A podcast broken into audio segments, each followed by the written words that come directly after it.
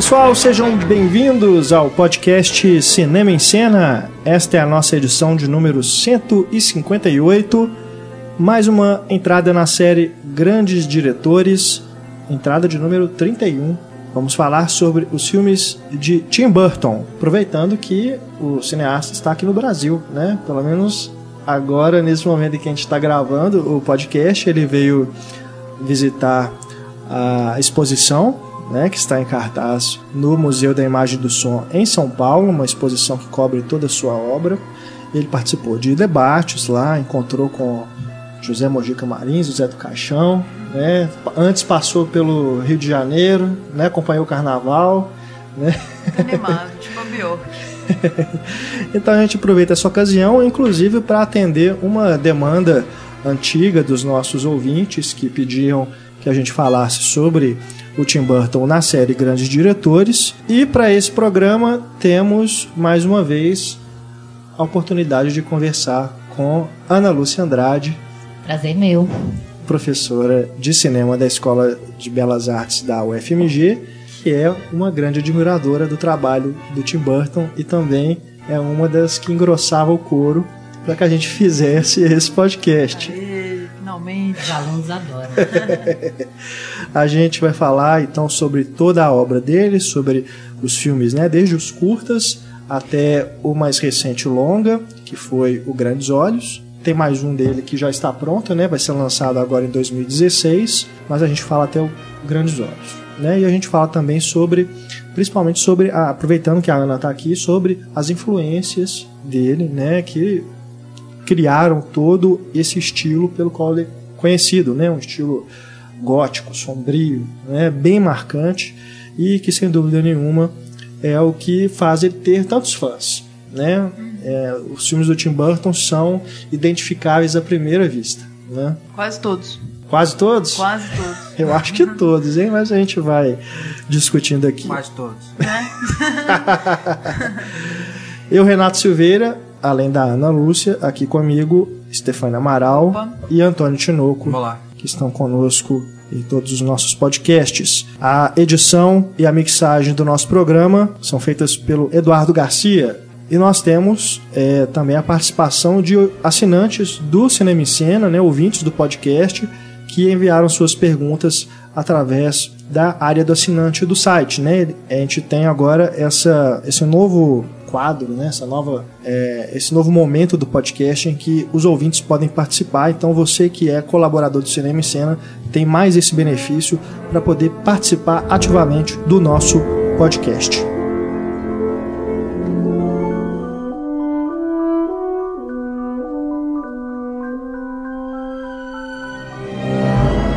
Eu queria, inclusive, já começar o programa lendo aqui as perguntas que nos foram enviadas pelos nossos colaboradores. É, começando aqui com o Fábio da Rocha Barros. Ele começa a sua mensagem, né, dizendo que adora Ana Lúcia, o pessoal do Cinema em Cena, que sempre participa do, do podcast da série Grandes Diretores. E ele faz até pedidos aqui, ó, que é podcast da Catherine Bigelow, do Sidney Lumet, do Sam Peckinpah, do Robert Altman.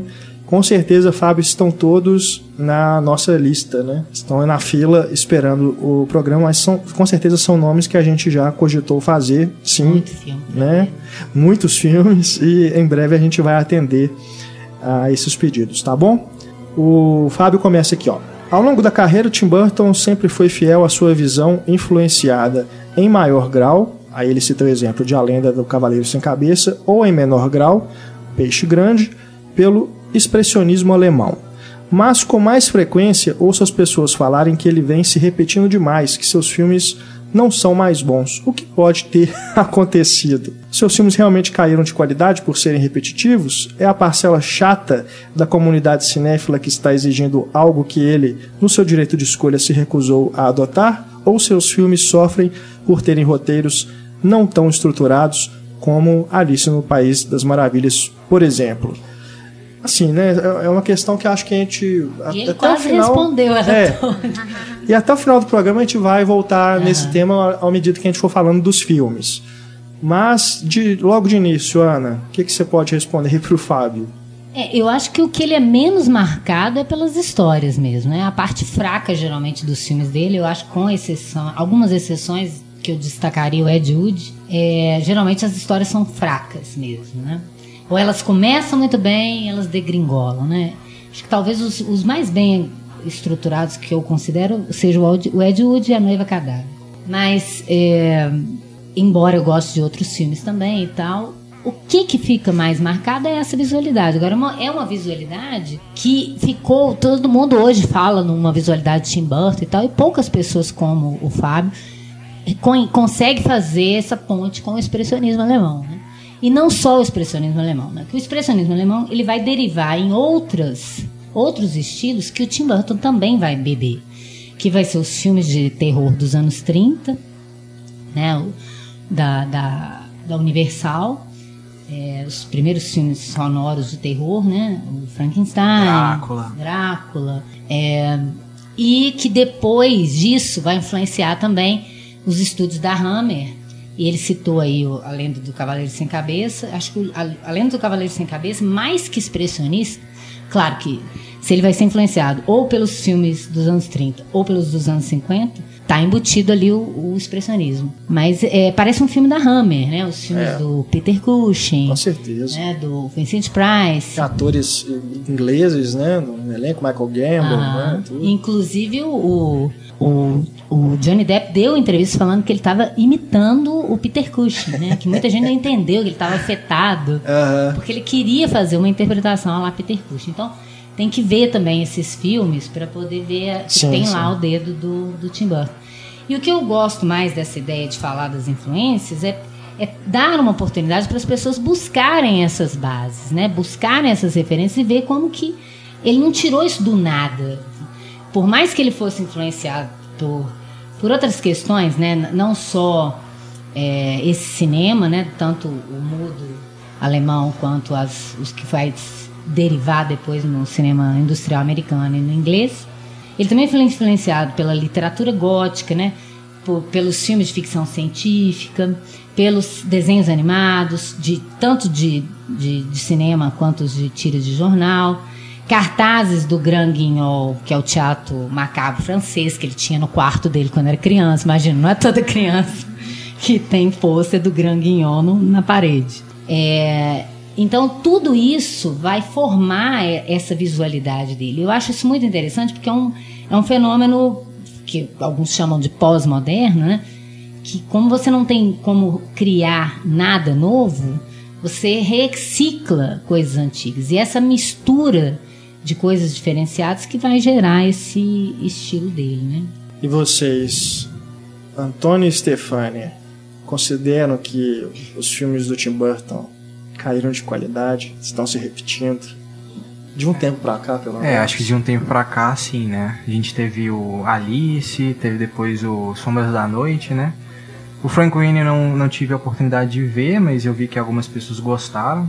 Então não sei se. O curto é bem melhor. É, o curso é Bem bem melhor. Sim, sim. Anos luz mesmo. É. E aí ele fez o Grandes Olhos, que é um filme que.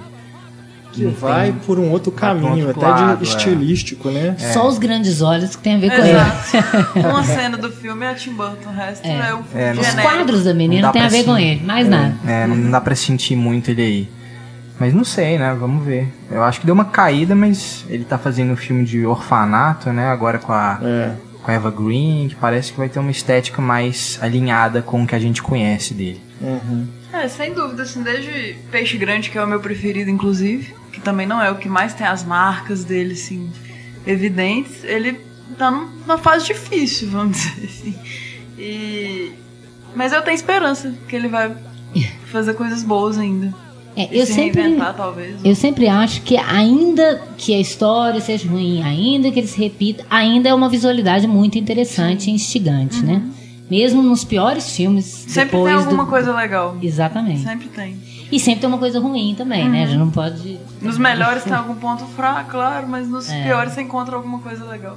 Agora, isso virou uma assinatura, né? Visual. Essa. essa é- é, eu tenho um amigo que fala que mais que um diretor, um cineasta, ele é um grande diretor de arte. né? Que é o que mais se salta né, dos filmes dele. E, e virou uma marca mesmo. Hoje em dia todo mundo imita ele, né?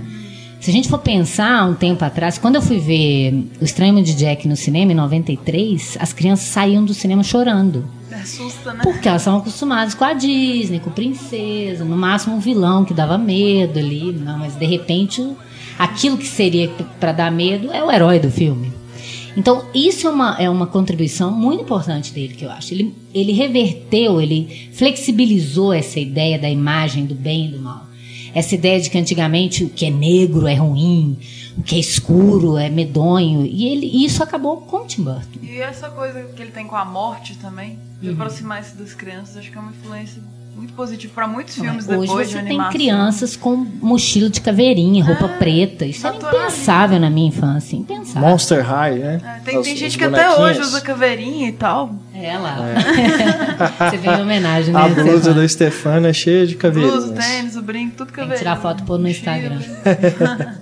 Mas só lembrando aqui que muita gente acha que o Estranho Mundo de Jack é dirigido pelo Tim Burton, mas não é, é produzido. A Escrito direção também. É de um diretor que é bem alinhado com essa proposta do Tim Burton, que é o Henry Selick, que Coraline. fez também Coraline, né? O James e o Pêssego Gigante. É. Mas assim, eu acredito que naquele momento. Engraçado porque o Tim Burton ele, ele começou como um animador, né? Um artista plástico, depois um animador. Mas eu acho que ele ficou meio inseguro de dirigir um filme de animação, então ele produziu o filme e dá pra ver claramente que é aqueles pro- produtores, né? Meio Ah. Selznick, que o filme Aham. saiu do jeito que ele queria. Mas provavelmente o Selick dirigiu a equipe de animação Sim, e sim. ele teve a dignidade de dar o crédito pra ele, né? E assim como no Noivo Cadáver. Noiva Cadáver, que ele é co-diretor, né? Ele, é, ele dividiu a, a- a assinatura. Então, o, o- o Jack, eu acho muito autoral dele. Se você pega os catálogos, né? o- os, li- os livros que tem. Agora, nessa exposição, tem muitos desenhos dele de quando era criança ainda. Você vê que os personagens estão. Ele já criou aquela história há muito tempo atrás, né? Ele já criou aqueles personagens. Todo aquele universo, né? E é típico de outros filmes dele. Você falasse, ah, esse filme destoa de outros filmes. Você falava, ah, é uma coisa do Henry Selick, não é dele. Agora apareceu a cabeça do, do Jack aqui. Eu lembrei que eu trouxe a cabeça do Jack pra participar. Ela pode ir pro. Instagram. Pode. Não, e é incrível como até hoje, né, vende, né, esse Vende. personagem, né? A gente encontra nas É lojas, um assim, ícone ó, mesmo. os Eu bonequinhos, tentei comprar em Nova York, tudo. não, ti- não achei, porque acabou, tinha acabado tudo no Natal. o povo ainda compra pro Natal, que é engraçado. É. Isso é curioso também, porque os filmes dele parecem os filmes de Natal, né? Todo filme do Tim Burton parece filme de Tem Natal. alguma coisa lá. Apesar de falar de morte e tudo, né? É, É tem um, um humor muito. É bacana, isso, desde o leve. Beetlejuice, né? São filmes que tem um, uma coisa meio natalina mesmo. Uhum.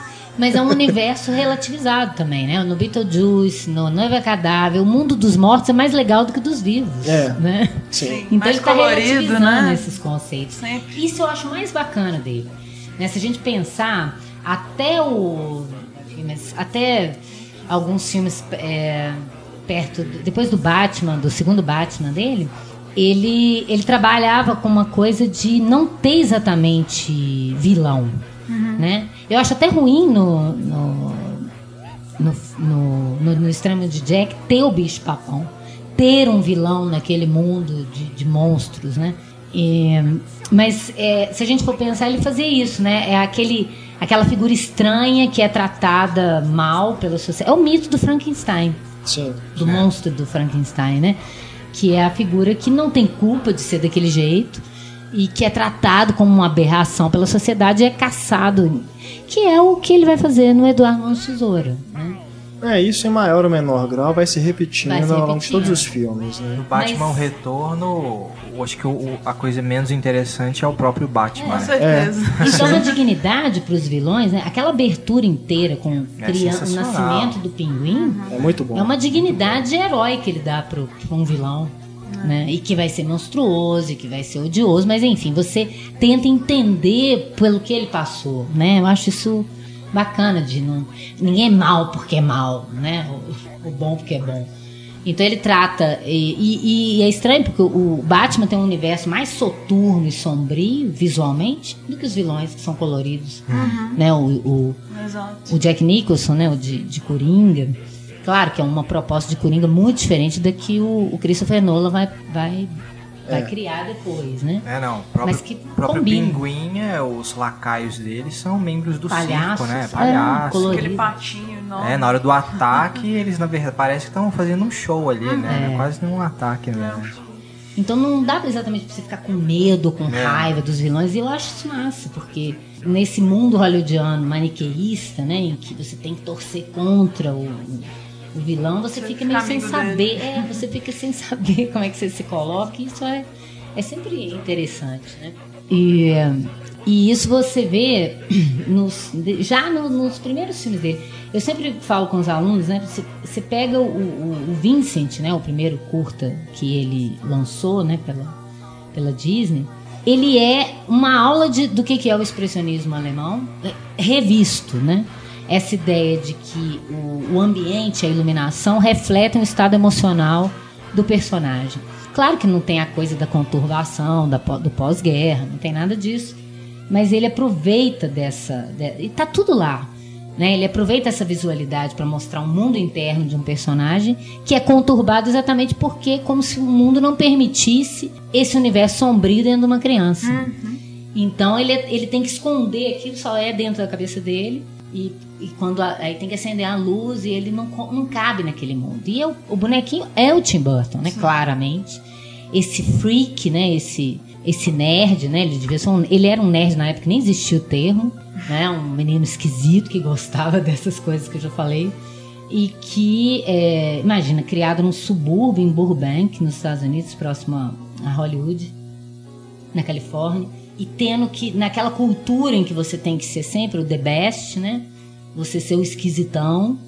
Então, os personagens dele sempre de uma certa modo refletem isso, né? Essa figura marginalizada, é, monstro frankensteiniano, né? Que é doce no fundo, né? O Edward é um, é um é um típico, né? Você vê também o Edward chegando com aquelas tesouras no braço e de repente tem um olhar doce.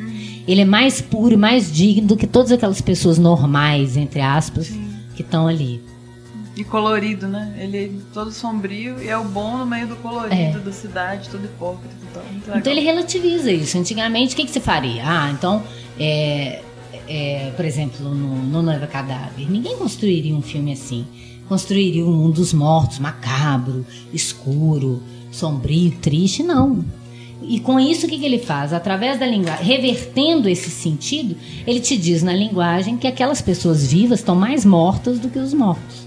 Aproveitando que você falou dos primeiros filmes, Ana, vamos voltar a esse início da carreira dele, né? Quando ele começou. É, aqui no, né, se a gente for olhar a filmografia dele no IMDB, tem alguns outros curtas, né? Que ele fez antes do Vincent, mas acho que eram todos filmes que ele fez enquanto ele estudava. Né? O Vincent foi realmente o primeiro longa que ele fez, inclusive já trabalhando para a Disney, né? É, o estúdio deu dinheiro para ele poder conseguir fazer. E antes mesmo do Vincent, ele trabalhou no departamento de animação da Disney, né? Ele estudou na Cal Arts, né, que é o California Institute of Arts, que foi fundado pelo Disney e o seu irmão Roy em 61. Ele começou a estudar lá artes plásticas e, e trabalhando com animação. E é, parece que é, ele, chama, ele queria trabalhar, ele era um, mais uma das pessoas que trabalhava com direção de arte, com cenários e tudo. E ele foi convidado para. Depois eu posso até colocar a foto aí, se vocês quiserem. Ele foi convidado para fazer é, uns layouts para o Caldeirão Mágico. Se você vê o layout, vê o Caldeirão Mágico, você fala, realmente não foi aceito. Naquele momento era impossível. Hoje em dia ele teria sido aceito rapidinho. Mas naquela época não. né? Então eles falaram, esse cara é muito talentoso, mas ele não tem nada a ver com o estúdio, com a proposta visual do estúdio. Então ele falou, ele teve muita sorte. Em vez deles falarem, para de fazer, não, faz aí no seu canto, continua trabalhando nas suas coisas. E com isso ele começou a desenvolver os filmes. Então tem até um link depois, se quiser, do Stalk of the Celery Monster de 79, que tem um trechinho do filme inacabado, né? Ele tá. Ele, ele tá em. Como é que chama? Em half animation. É, tá só no- nos rascunhos. Algumas sequências finalizadas e com som, outras não. Mas já dá pra ver essa, esse universo dele também todo nesse curtinho que ele fez lá brincando na escola, né? E aí depois ele começou a fazer ele ainda trabalhou na, no Cão e a Raposa, de 81. No Caldeirão Mágico ele começou, ele tá, tem os nomes nos, nos, créditos, mas ele fala que ele não, não, fez muita coisa, que é de 85. É, e então, é, com essa ideia da Disney dar liberdade para ele trabalhar, ele conseguiu fazer o Vincent em 82, em stop motion. E ali também eu falei de várias coisas que tem do Vincent. E tem também lá a homenagem dele ao Vincent Price. O narrador é. também. Ao Edgar Allan Poe. Uhum. É, aos filmes da Hammer, porque ele cita todas as histórias do, do Alan Poe que foram recriadas pela Hammer com o Vincent Price ou o Peter Cushing, né, nos anos 50. E ainda conseguiu que o Vincent Price narrasse uhum. o filme para ele, né? E é um poema, né? Originalmente seria um livro infantil. Que ele escreveu quando era criança. Lindo, todo rimado, é. assim, super macabro. E aí você já observa o, o estilo, né, na forma do bonequinho, né, do uhum. protagonista. Olhão esbugalhado. Se você olha aqui o Vincent e olha pro personagem aqui da noiva cadáver, no protagonista, parece que é o mesmo. que parece com o Tim Burton. É. Então já desde o primeiro curta já deixa bem claro, né, qual é o, o seu traço.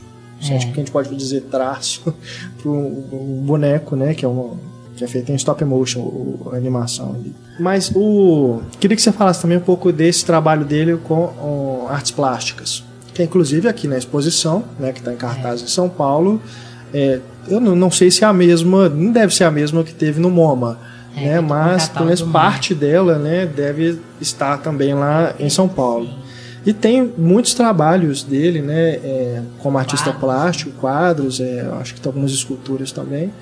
Que a gente já percebe de novo esse estilo, que a gente percebe, que a gente vê nas animações. É, e no momento, né, nesse final dos anos 70, início dos anos 80, em que não tinha muito dessa visualidade. Uhum. Né? A gente conhece essa visualidade hoje, a roda, como eu disse, até em mochila para criança. Mas agora, né, que isso pegou moda, porque ele que praticamente iniciou isso, né? Esse universo também de, de dos filmes B, é, dos, dos, filmes de matinê que tinha, de seriados, né? De ficção científica, filmes de matinê para criança, é, os, os álbuns de figurinha que vai basear o, o Marte Ataca, né? Então ele tem uma coisa do universo pop da televisão é, e do próprio cinema, que ele vai misturar tudo para criar esse, esse universo dele. Né? E me parece que ele também é, é, uma pessoa muito dócil, muito fácil de lidar, né? Por mais que ele pareça esquisitão. Ele fez muitos amigos em Hollywood com isso, com essa coisa cinéfila dele e tal. Acho que é tipo Tarantino também, é tão cinéfilo, né? Que as pessoas ficam encantados com o conhecimento dele. E no Frank Winnie, quando ele estava fazendo o segundo curta, né, de 84, ele, a Shelley Duval trabalhou com ele e ela tinha, o marido dela trabalhava numa série de TV, né, aquela série de contos de fadas, e conseguiu para ele também fazer é o Aladdin e a lâmpada maravilhosa. Eu não sei se é o Aladdin ou João João Maria. Maria. João Maria. João Maria. Hansel and Gretel. Isso, é, é João Maria, né? É aquela série, Teatro dos Contos de Fadas. Ah, né, é Michelle era... Duval. É, não, não, não, é, é isso mesmo. Tem é. vários, né, que foram reencenados ali. É, 82. Porque ela ficou encantada, porque Aliás, o, Frank o, Winnie... O, o episódio dele é de 86, mas a série ficou ao ar uhum. né, durante muito tempo. Porque o, o Frank Winnie, o curta, né, para quem assistiu, quem assistiu o longa e já gostou, vai gostar. Talvez goste mais do curto, porque apesar de ser live action, né, outra proposta mas ele, ele sintetiza melhor Sim. a história. É uma história para curta, que foi espichada. E aí, quando você espicha uma história, dá problema mesmo. Tem jeito. você começa a enfiar personagem demais, situação demais, que perde o controle, né? é, né? Se é. não for um, um grande roteirista. Mas é, a, a, síntese do narrativa do, do Frank Winnie do filme eu acho sensacional. Como ele Só vai direto. o mérito de fazer em live action. Assim, é, muito legal, é. feito. Você vê que o cachorro é pintado, mas é muito não legal. Interessa, né? Muito bacana. Tem uma coisa trash proposital e que ele gosta. E ele transforma o trash numa coisa bem feita, uhum. né? Em preto e branco, assim, bem filme antigo mesmo. É. Assim, parece que se passa nos anos 60 pela atmosfera do filme, assim, né? Você vê que é uma coisa bem autobiográfica, uhum. né? Um menino de subúrbio que fica fazendo os filmes caseiros com o apoio da família, uhum. igualzinho à vida dele. Sempre tem um cachorro, né, nos filmes dele, então desde ali já é apaixonado por... E o mito do Frankenstein, que tá lá, né, do monstro, né? É. E tem a pequena Sofia Coppola nesse filme também, ela é, É garotinha lourinha. É, com uma peruca loura. É a peruca, né? Ah, é. é. Bem peruca mesmo. Fazendo filme em Super 8, né? Montando de uma forma trash, a lá Ed Wood, que depois ele vai recriar também, né? Agora, uma coisa também que deve ser pontuada é que ele não é um roteirista, né? Não. Ele escreveu o Vincent, né, o curta, e mesmo depois o Frank Winnie, o roteiro é só baseado na ideia dele, no argumento. Ele é um argumentista. Agora, o roteiro mesmo, ele não escreve. Escreve conto, Os né? Longas ele não escreveu um nenhum. livro aqui, parece de contos e poemas mesmo. Agora, roteiro... Né? É, ele fala no livro Grandes Diretores de Cinema que o Laurent Ra entrevistou vários diretores, ele está no meio, sempre fazendo as mesmas perguntas. Ele fala o seguinte: nunca escrevo os roteiros dos meus filmes, mas estou sempre muito implicado na maneira como ele é escrito. O diretor precisa se apropriar do filme, isso é essencial. E isso antes mesmo das filmagens. No caso de Eduardo Mãos de Tesouro, por exemplo, ainda que eu não tenha sido quem o redigiu, propriamente falando, o roteiro é certo que guiei a es- o roteiro, é certo que guiei a escrita a tal ponto que finalmente se tratava mais de um assunto meu que do próprio roteirista. A razão pela qual eu mesmo não escrevo é que, se fosse o caso, creio que eu perderia todo o distanciamento em relação ao que eu faço. E que o resultado seria confuso, abstrato, não teria sentido para ninguém mais além de mim. Agora, o Vincent é uma das melhores histórias É, dele. é verdade. Então acho que ele tá tomando muito pouco conta dos roteiros que os outros escrevem pra ele. Ao contrário do que ele diz. É, às vezes ele deu uma desleixada, né? De um tempo pra cá. É Tá estranho faltando porque ele, ele, teve, ficar mais é, vigilante, ele talvez. teve um poder tão grande. Se você pensar, né? Em 89, quando ele faz o Batman, ninguém conhecia ele. Ele tinha feito É. Os Fantasmas Se Divertem. Mas não era um diretor conhecido naquele momento. Tava todo mundo querendo dirigir Batman, trabalhar com Batman, né? Não tava esse boom de filme de super-herói como é hoje. Então, ele que deu esse pontapé inicial até. Então, ele teve uma, uma é, influência ali, algum amigo, alguém que indicou o nome dele, colocou ele lá e ele. Tanto é que ele depois começou a escolher o que ele queria, a, a só produzir os filmes, não, não quis fazer. Mas com esse poder, ele podia interferir mais, eu acho. Né? Assim, ele fala no, nos extras do A Lenda do Cavaleiro Sem Cabeça, nos comentários, que no final, aquele moinho que explode, que é a, coisa hollywoodiana que exigiram que ele fizesse. Aí eu, eu sempre fico pensando, exigiram que ele fizesse? Ele não podia falar, não, não quero fazer uma explosão. Tô fazendo um filme a la Hammer, sem grana. Aí vocês fazem uma puta explosão no moinho que nem faz sentido explodir daquele jeito É. né? Um moinho, não tem nada ali inflamável até aquela explosão, mas enfim. Quem sou eu para ficar pegando em detalhes de realismo num filme de ficção? Mas é, quando eu vejo ele falando isso, eu falo assim, gente, era só ele virar pro estúdio e falar, não, eu não quero uma explosão, mas ele põe, ele, ele cede, sabe, algumas coisas assim, que eu não consigo entender. Eu entendo no Batman, que ele fala que, tem- que ele teve, teve uma influência de produtor, né? Que ele não Primeiro, teve. né? Primeiro, O é. segundo não, o segundo é foi muito todo melhor, dele, é, o mais segundo a é muito cara O dele. segundo é to- totalmente melhor. Mas o primeiro eu entendo justamente por isso. Ele tava começando, então ele teve que ceder. Mas realmente, Depois disso depois não faz não faz sentido. sentido. É, no, no caso do Sleep Hollow, né? Além do Cavaleiro Sem Cabeça, ele devia ter sido mais Ed Wood. Exatamente. Porque tem inclusive isso, né? Que o cara fala com ele, do, do- das pessoas que ele vai pedir dinheiro, fala, então tem que ter uma explosão no final. Você, mas não tem explosão, não, agora vai ter. É um, é um polvo no final, Né? como é que tem explosão? É mesmo. Eu Agora, devia o ter- tinha que aceitar, ele não. É. O primeiro longa, então, depois aí do Frank Winnie, que abre as portas para ele em Hollywood, é essa pérola chamada As Grandes Aventuras de Pee-wee. Ó, O pérola dele tá entre aspas, viu, gente? ênfase nas aspas. Que é, assim, não é um filme do Tim Burton, é um filme do, Do Piuí. do Paul Rubens, né? Que é o convidado, criador desse personagem, Que é o pai do Herman. pinguim no, no, É. no Batman 2. É. É um, para quem não conhece, né? É um personagem muito famoso lá nos Estados Unidos. Até hoje estão fazendo filme. Com- A Ana falou que ele era tipo uma Pee-wee Xuxa. É, vai. na época. É, isso. Nossa, né? né? Famoso lá, tanto É. quanto a Xuxa né? era aqui. E é um, um sujeito que é um crianção, né? Um adulto que é uma criança, né? Cheio de trejeitos, tem um- uma coisa meio afeminada. é, mora numa casa cheia de, de engenhocas, né? Tem aquela bicicleta esquisita, né? Cheia de, dos aparatos.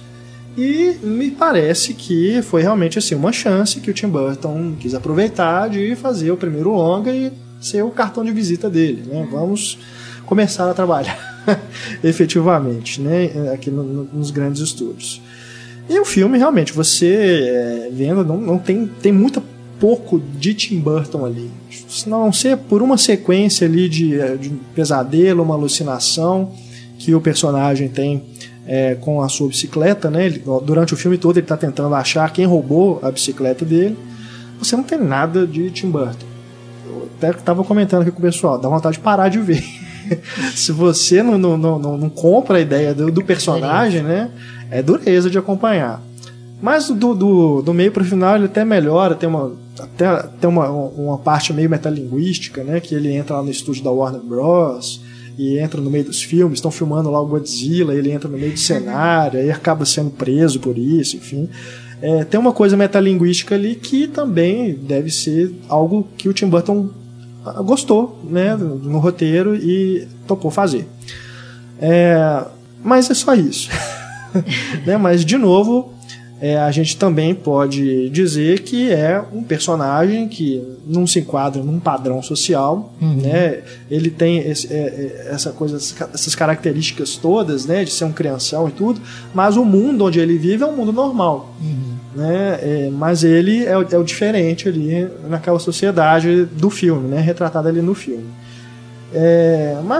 É, total filme de encomenda, né? Realmente acho que é só uma chance para que ele quis aproveitar, uhum. assim como outros diretores também fizeram. Por exemplo, se a gente lembrar que o James Cameron, o primeiro longa dele é Piranha 2, né? Foi uma oportunidade que ele aproveitou para entrar é, no, no esquema dos estúdios.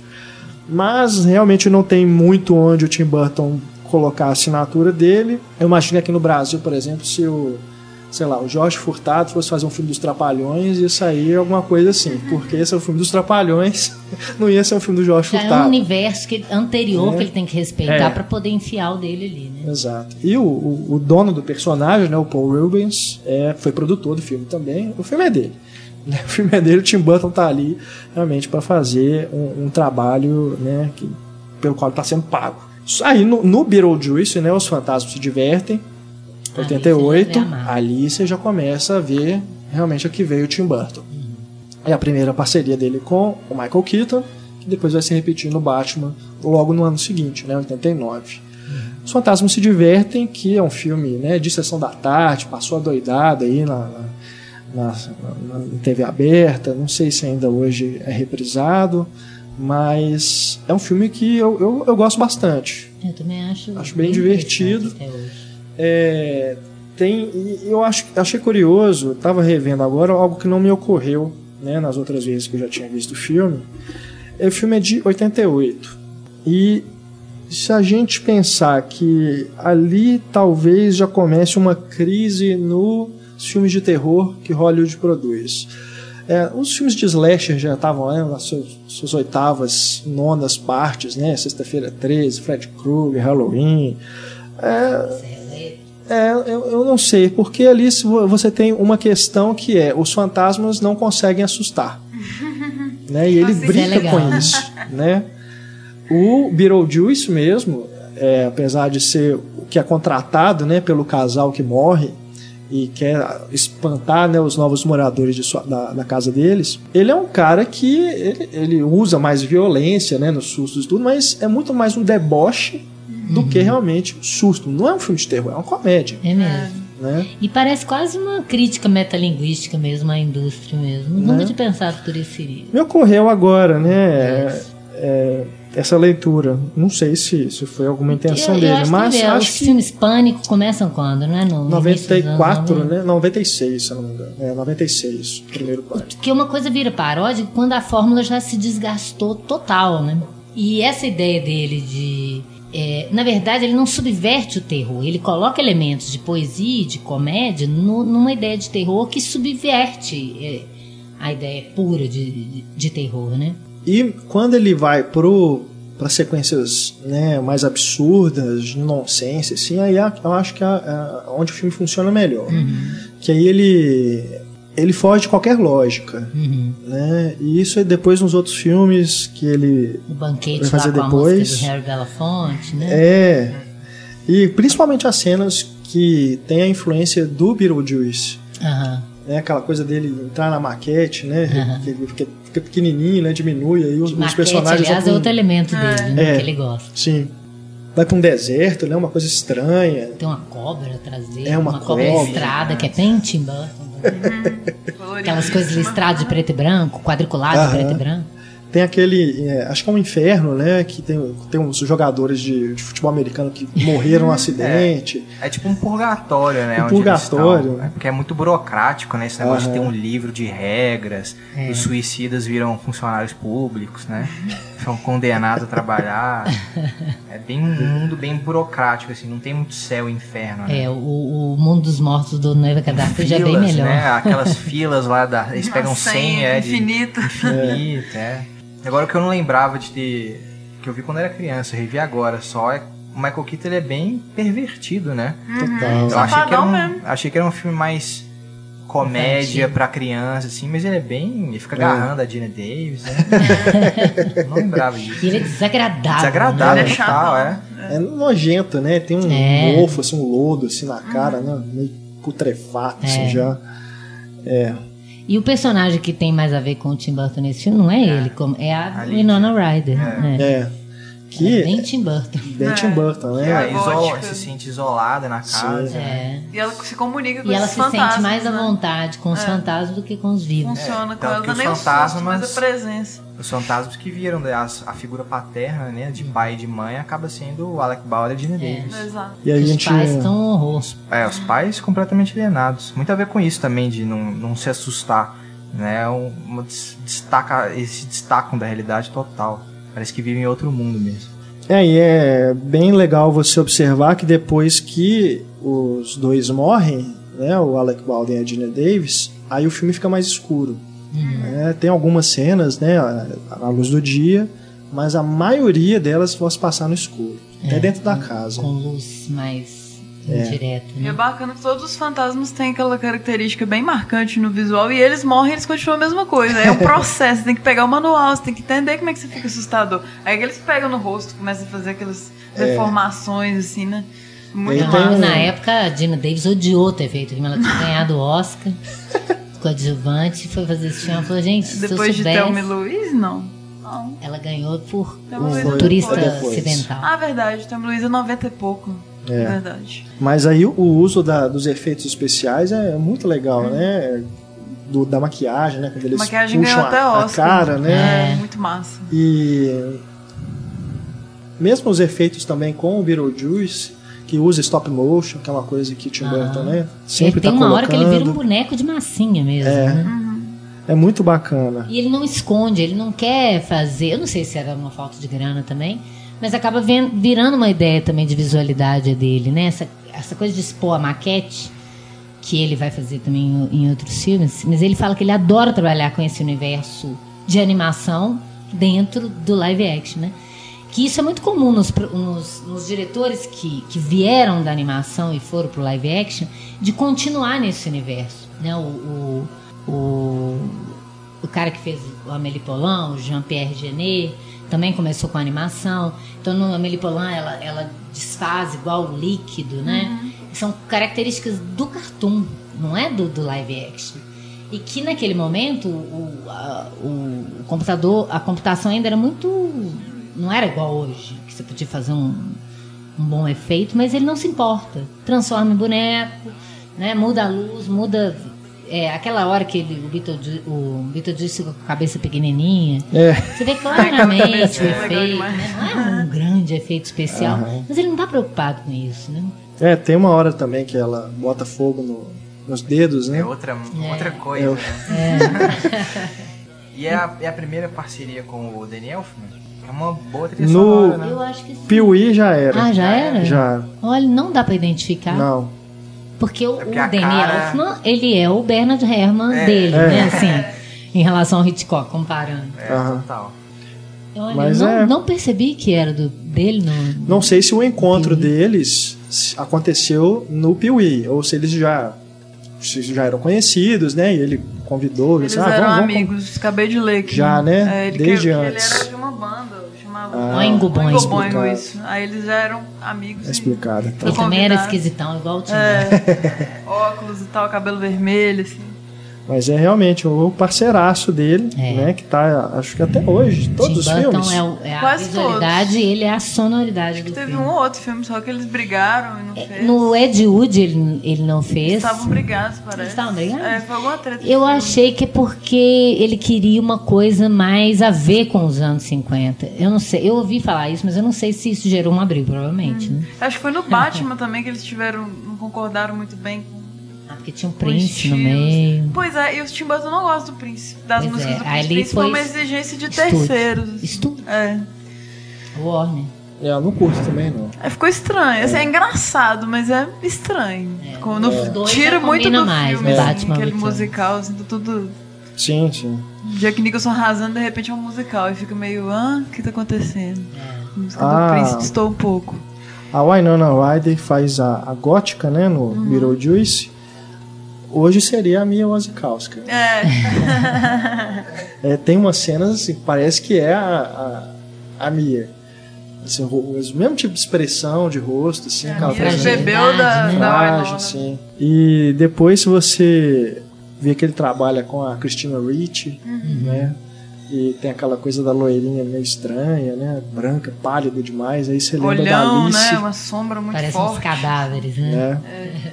Acho que ele escala as atrizes E já pensando Ryder nesse era tipo, namorada né? do Johnny Depp nessa época. É, o Johnny Depp convenceu ela a fazer. Ah, é? Não, esse não, foi o. É, Duas Mãos de Tesoura. Ela ia fazer Poderoso Chefão. Ele falou: Não, você vai fazer Duas Mãos de Tesoura comigo. Coitado do Poderoso Chefão. Perdeu a nona, né? Ah, mas é outra coisa também que eu não lembrava. Eu vi nessa, nessa revisão que ele trata abertamente a questão de suicídio, né? Não só no mundo de forma cômica, né? No mundo lá dos fantasmas, mas a própria Lídia, né? Sim. Ela se pensa realmente em se matar e fala isso pra Dina Davis. Fala abertamente mesmo do assunto. De forma bem natural, assim. Pra um filme de sessão da tarde. Pra um filme de sessão da É, tarde, eu não- pesado. Não, espe- não lembrava disso. Já, já cresce nessa vibe, assim. É, tem um, ele usa comercial nesse filme também, uma coisa que ele usou depois no Batman e vários outros filmes. Tipo, tem o comercial do Beetlejuice, né? Tipo, liguem para. Chamem três Ah, vezes que eu vou tá. aparecer e tal. É sempre algu- alguém visto dentro da TV. É uma coisa que ele vai usar depois em outros filmes. E aí que já começa também essa influência, porque o Beetlejuice virou depois desenho animado, né? Uhum. Eu me lembro de Ficou ver. legal o desenho. Quando passava na, na Globo. No, no Blu-ray que, que saiu, tem algum, acho que tem três episódios da, da série animada como extras. Mas no estilo visual do, do Beetlejuice, você- você já também começa a observar o uso das cores que são típicas do Tim Burton, né? Roxo, verde, é, o, o azul. E, e- e no- ele utiliza uma iluminação que acredito que tenha sido influência também dele do me lembra os filmes do Dario Argento se pegar o Suspiria, Mansão do Inferno, muito. né? Que tem aquela coisa do um vermelho, né? Saturadão mesmo a cor. Tem a ver com a Hammer também, né? Que a Hammer não tinha grana. Então a visualidade tinha que ser é, diferencial para parecer que. para chamar atenção. Eles usavam muita pintura, né? E, e muito. filmavam em estúdio como se fosse é, externa. E aí as cores do figurino, o sangue, aquele vermelhão, que virava uma coisa muito mais estética do que naturalista. E que ele aproveita isso também, né? Quando ele não tinha grana, ele, ele imitava isso. Depois, com grana, ele vai imitar isso também. É. E dos herdeiros, né? Se é que a gente pode dizer isso, ou seguidores, não sei. Depois aí que o Tim Burton começa a usar eh, esse, esse estilo nessas grandes produções de Hollywood, eu diria que o que é mais bem sucedido é o Guilherme Del Toro. Se a gente pega aí né, o Hellboy, mais recente, Colina Tem muito Escarlate, de, de Tim Burton com Colina você Escarlate. vê muito desse estilo, né? Do expressionismo, né? do Dario Argento, que eu citei aqui agora, é, dessa coisa gótica. Na animação também, aquele do menino Paranorma, Paranormal. Ah! Exatamente. Não. O Paranormal ele é muito influenciado pelo É Tim Burton. verdade, Tanto o é universo verdade. quanto os bonecos, né? É, lembra bastante mesmo. Você pensa até que é um filme do Tim Burton, assim. O Coraline também, que por mais Sim, que o sim. Henry Selick já, já trabalhasse né, com esse universo, James o Peixe Gigante é um filme estranho e tudo, mas ele vai... Tem uma, uma, uma inspiração ali, né? Eu, eu não sei até onde que a gente pode dizer que é influência direta do Tim Burton ou se esses cineastas também têm um, um- ele. gosto né, por esse estilo Sim. né, e quiseram desenvolver por esse até, lado. né? Porque Sim, tinham o é. mesmo universo em comum, né? Pode ser. Agora, com certeza há uma demanda de estúdio por isso, né? Porque se eles veem, os executivos veem que está dando certo, eles vão pedir para cada vez fazer mais, assim, ah, faz estilo Tim Burton, né? Mas é E aí surgem algumas coisas que não dão certo, por exemplo, o Lemon Snicket, né, Desventuras em série, Aham. claramente uma tentativa de ser Tim É, Burton, é. mas que o cara não consegue fazer. Não tem personalidade, né? É, não, não dá muito certo. Apesar de ser um filme legal, divertido, mas se se fosse Tim Burton seria outra coisa, É, é verdade. né? Fica naquele meio, meio do caminho ali. Mas se você coloca é, Tim Burton e tal, eu, eu pesquisando um texto que eu ia escrever sobre ele, eu pes- pesquisando imagens, impressionante como você acha desenhos das pessoas na internet imitando Tim Burton. Desen- é, tem blogs de, de adolescentes e tal, recriando o, o estilo visual dele, com personagens próprios e tal.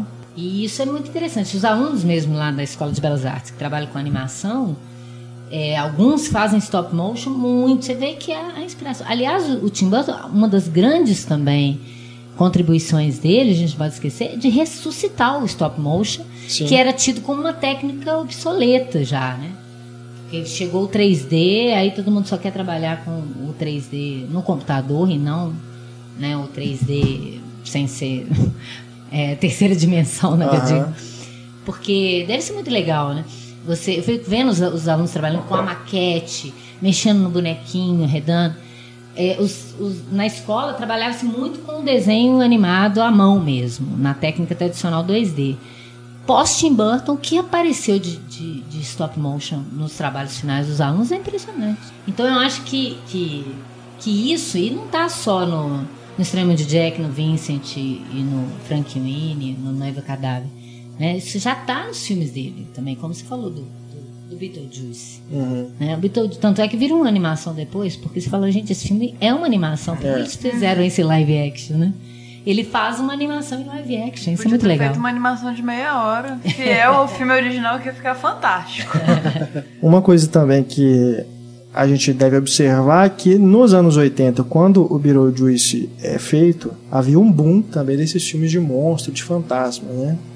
Os dois caça-fantasmas, teve A hora A Hora do Espanto, é, Gremlins, é, Terror em Amityville, né? Aquela coisa de casa mal assombrada, o House, que se eu não me engano é a Casa do Espanto, Acho né? que é a casa dos que também brinca muito com isso da, da maquiagem, né, dos monstros e tudo. Agora, a, a morte ele cai bem, já é anos 90, né, dos Alex. É 90, né? É 90. ainda. É 80 ainda? Eu Eu lembro acho de que é 90. Mas que também já se beneficia 94. dessa coisa, né, de brincar com a morte, de usar efeitos É, é é, de maquiagem, né, efeitos especiais feitos no set. Então, o Tim Burton ele se beneficia muito desse momento, né, do, da indústria de entretenimento que estava apostando muito nesses filmes. Porque senão não ia deixar. Né? Como não deixaram ele no Caldeirão Mágico trabalhar, né? E logo depois, então, né, do sucesso aí do Fantasmas se Divertem, a Warner, já querendo fazer o filme do Batman, chama o Tim Burton para poder repetir a parceria com o Michael Keaton. Uma aposta ousada, né, pra É. época. Porque ninguém sabia quem era aquele cara direito, né? E foi o primeiro grande sucesso comercial mesmo do Tim Burton que já o colocou entre os diretores né, de, do alto escalão e a partir daí então ele não saiu mais. E hoje as pessoas comparando, né, com os outros Batmans que fizeram depois, o, o Nola e tal, elas tendem a diminuir o filme. Mas na época o filme era um sucesso absoluto, né? O último filme de super-herói que você tinha foi 10 anos antes, que foi o Super, Superman. E era Sim. super. é, não, fizeram uma versão de Batman antes que era super kit, né? Assim, tipo, A série de Ah, da TV, série né? de TV. 60. É, Mas e era não uma- era tinham TV. feito depois, né? Então. E o que, que eu acho legal, por exemplo, eu sempre mostro para os alunos a abertura do Batman, desse primeiro Batman, que é uma coisa estranha, uma câmera mergulhando num negócio estranho, né? Umas coisas escuras e tal. E de repente, quando a câmera revela, era o, era o símbolo do Batman. Então ele está reconstruindo um símbolo que tinha sido ri- ridicularizado. Ninguém levava a sério Batman mais por causa da série de TV, que é divertidíssima. Mas não dá para levar a sério alguém que tem um bate repelente de tubarão no cinto para quando ele tá lá no mar. É, Valeu a pena pelo Batman Feira da Fruta que fizeram depois com as dublagens, que é maravilhoso aquilo. Como é Mas é? era. Tem um negócio que chama Batman Feira da Fruta. Pegaram essa conheço. série e dublaram os personagens, tipo um Telaclés do, do, do Hermes e Renato, assim. Meu Deus. conversando. É muito genial. Gente, já é engraçado, maravilhoso. né? É, imagina com, com, legi- com dublagem nacional. É muito bom. Então ele dá uma nova cara para esse personagem, né? Ele- e esse universo mais sombrio, que tem a ver com o que o Frank Miller construiu no quadrinho também, né? Que ele resgata, que tem a ver com ele. Eu acho que é o que. Ele fala que ele nunca gostou muito de super-herói, mas o Batman ele gostava por ele ser sombrio, que tem a ver com ele. Ah. Se você vê no Frank Winnie, quando ele tá é, fazendo o monstro, o cachorro ressuscitar, eles têm uma- um escudo do Batman saindo assim da chaminé, né? Quando ele tá atraindo o raio. Então, isso é sete anos antes, né? Seis anos antes. Então, você vê que não é mentira. né? Era um personagem realmente que ele gostava. Acho que se tivesse. Chamaram ele depois para fazer o, o Superman e ele não quis porque já não era um universo que ele, que ele admirava, né? Embora o, o- quase que saiu, né? Quase. Tem e era um- com o Nicolas Cage, né? É. Tem fotos, né, do, de- do teste de, de figurino, uma coisa medonha. E tem um documentário, não sei Mas se ele já está por pronto, Grana, mas tem um documentário sobre esse projeto, por que que ele não Ah. deu certo, que explora tudo. Devem ter entrevistado o Tim Burton para ele, né? Já tá pronto? Já, já. Né? Tá pronto. Acho que tava tentando lançar Netflix, inclusive. É. É, esse aí, esse eu quero Se ver. bem que se falassem hoje, né? Se ninguém tivesse visto o filme e falasse assim, ó, vou fazer um, um Batman com Tim Burton e Michael Keaton. Todo Né? mundo fala, como assim? É, seria bizarríssimo. E é genial a gente rever também depois de tendo visto Birdman, né? Tem até um momento que o Jack Nicholson. Birdman não o- existiria o se ele não tivesse feito É. Batman. Não existiria. E ele chama ele de Junior Birdman. O Joker fala, ah, seu Junior Birdman. Aí toda aquela trajetória dele como né, herói e tal, É, eu- coisa meio eu- tosca que ele foi considerado. Os fãs reclamavam do Michael Keaton no filme na Reclamava, época. né? ninguém queria. Eu gosto né? demais dele. Eu como gosto como Batman. Batman também. Ele só não é melhor do que o. Como Bruce Wayne, na verdade, né? Porque o, o Batman mesmo ali, ele fica com aquele pescoço meio duro, né? Torcicolo, né? É. Mas se você pensar que logo depois dele veio o Val Kilmer e o George Clooney, você sente falta do Buster Oh! Keaton. Sim, Isso do- é. Do Buster Michael Keaton. Michael Keaton. Buster Keaton de Batman. Seria interessante também. Aliás, o Buster Keaton tem tudo a ver com o Tim Burton, aquele olhão, aquela cara. É. Mas o. Gosto muito do Michael Keaton com Bruce Wayne. Uhum. Gosto muito do- dos dois filmes, mais do, do segundo, Eu também. né? Do Batman é. Retorno. O segundo é Ótimo. E como expressão visual é, em cinema do Batman, até hoje é o, é o meu favorito. É esse Batman do Tim Burton. Nem os do Nolan. Porque são propostas diferentes, né? Por isso que eu não gosto muito Esses dessas Batman comparações. São do Tim Burton. É. É, Eles não são só Batman, eles são Batman do Tim Burton. acho que cada um é produto de sua época, cada um surgiu da forma que surgiu por uma razão. Eles são reações a momentos da indústria. Se a gente lembrar que o Superman, ali no final dos anos 80, já estava, né, aquela, aquela, aquela paródia, É, né? São filmes horrorosos. Então, são respostas a esse momento da indústria. Então, tudo tem um motivo para ser daquele jeito. Né? Se o Tim Burton fosse fazer um Batman hoje, seria diferente. É. Embora esse Batman agora do, do Zack Snyder, eu acho que se aproxima, não- eu não sei se mais do Joe Schumacher ou do Tim Burton, mas é uma coisa tão estilizada, Mas né? até os filmes de super-herói mamaram tudo, beberam da fonte do Tim Burton Sim. por causa do Batman. E você pode ter certeza que os filmes do Joe Schumacher, né, o, Batman Forever, né, eternamente E o Batman e Batman Robin, eles são é, evoluções, tudo bem que deram errado, desse estilo do Tim Burton. Né? Aham. Eu, eu digo evoluções no seguinte sentido: eles tentam seguir É aquela linha É. esti- de, esti- de estilo né, que o Tim Burton criou, aquela coisa super, né? É, mais visual express- mais é, chamativo. Exato. Só que aí vira Mas aquele carnaval. Né? Bota neon e vira aquele carnaval. Porque parece que a Warner não gostou do Batman 2, né? Do Returns. Achou muito escuro, muito sombrio. Aí chamaram o outro pra fazer e botaram neon. Vamos botar neon, tá o outro muito escuro. Então E mamilos, não vamos esquecer. E o quê? Batman com mamilos. É, do George Clooney. Mas eu gosto do Eternamente. Assim, a trilha Nossa, é é muito mesmo? boa. Sério, eu sei, é, é um, assim... O Eternamente é o que tem É um guilty turma? pleasure. É, tem o Jim Melhor Carrey. coisa E a é trilha turma. dele é legal também. Tem Smashing Pumpkins, assim, tem umas músicas massas. Eu Ah, prefiro guilty pleasure. Depois escutem nosso podcast do Batman, né? É ter a gente discutiu todos. É mesmo. E o, o Heitor de- tem uma defesa, né, do Batman e Robin. Ele fala que isso é pra esculachar. Então esculacha mesmo. Faz não, aquela coisa, aquela coisa camp mesmo que o Joe Schumacher quis fazer e fez. É. É, Enfim. o, o- o cara resgata, igual eu tô falando, ele resgata a dignidade do personagem, o outro vem e chuta o pau da barraca É. de novo. Aí tem que vir o Nolan pra voltar a resgatar. Enfim, né? Mas é, realmente o, o Batman, o retorno Podemos aproveitar e falar dele, depois a gente volta pro já sim é, porque entre um e o outro ele fez o Edward. É. né? Mas vamos falar dos dois de uma- de uma vez que a gente já a gente já Até porque ele fez um sucesso muito grande, por isso lista. que ele teve uma demanda por uma, uma continuação e o Tim Burton conseguiu um poder pra fazer o filme exatamente do jeito que ele queria, né? Não foi sucesso comercial. Eles queriam escolher incrível. a atriz pra fazer a Mulher Gato. Ninguém imaginava que a Michelle Pfeiffer ia dar conta de fazer uma Mulher Gato. Ele apostou nela e ele fala nos extras do filme que a, atriz mais interessante que ele já trabalhou, né?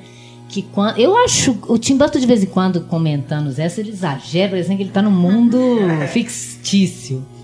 Mas de todo modo, ele conta, né, no, no, no extra, que é, ele mostrou pra ela a cena que ela ia ter que enfiar o passarinho na boca, pensando que ela ia falar, ah, vai ser feito, né? Ela falou assim.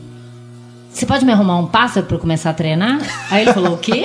Você vai enfiar um pássaro na boca? E ela fez mesmo. Depois, quando sai, é feito. Mas quando ela enfia, ela enfia o pássaro Diz na que tinha os boca. pássaros lá que eram Pra borracha, enfim, e ela falou, não, tá muito falso, tem que É. ser um pássaro mesmo. E eu acho maravilhosa aquela mulher Ela é ótima, dela. nossa. Ah, é a melhor isso. até E é o hoje. melhor personagem feminino que ele construiu até hoje. Eu acho Sim, que ele tentou dar uma dignidade no Grandes Olhos e infelizmente vai para um outro caminho.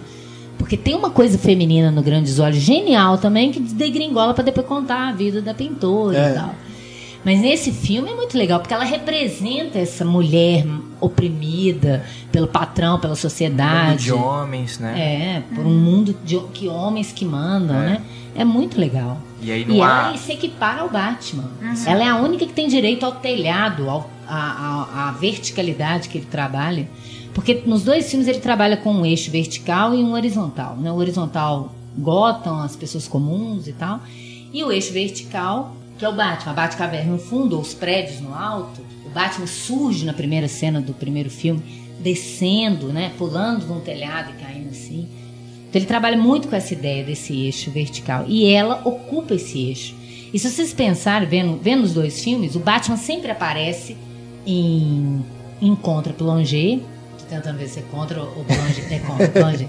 E com a câmera mostrando ele de baixo pra cima exaltando naturalmente a figura dele. Isso só inverte com a mulher gato. Que ele mostra o Batman abaixo dela, ele nos pés dela. E eu acho isso muito legal. E ela é uma vilã, ela não era pra ser tratada com tanta dignidade e ele dá essa dignidade pra ela como mulher, como um personagem oprimido, assim como o pinguim. Esse monstro que vai ser tratado como um monstro, ele vai se tornar um monstro, né? Porque ele nasceu daquele jeito, né?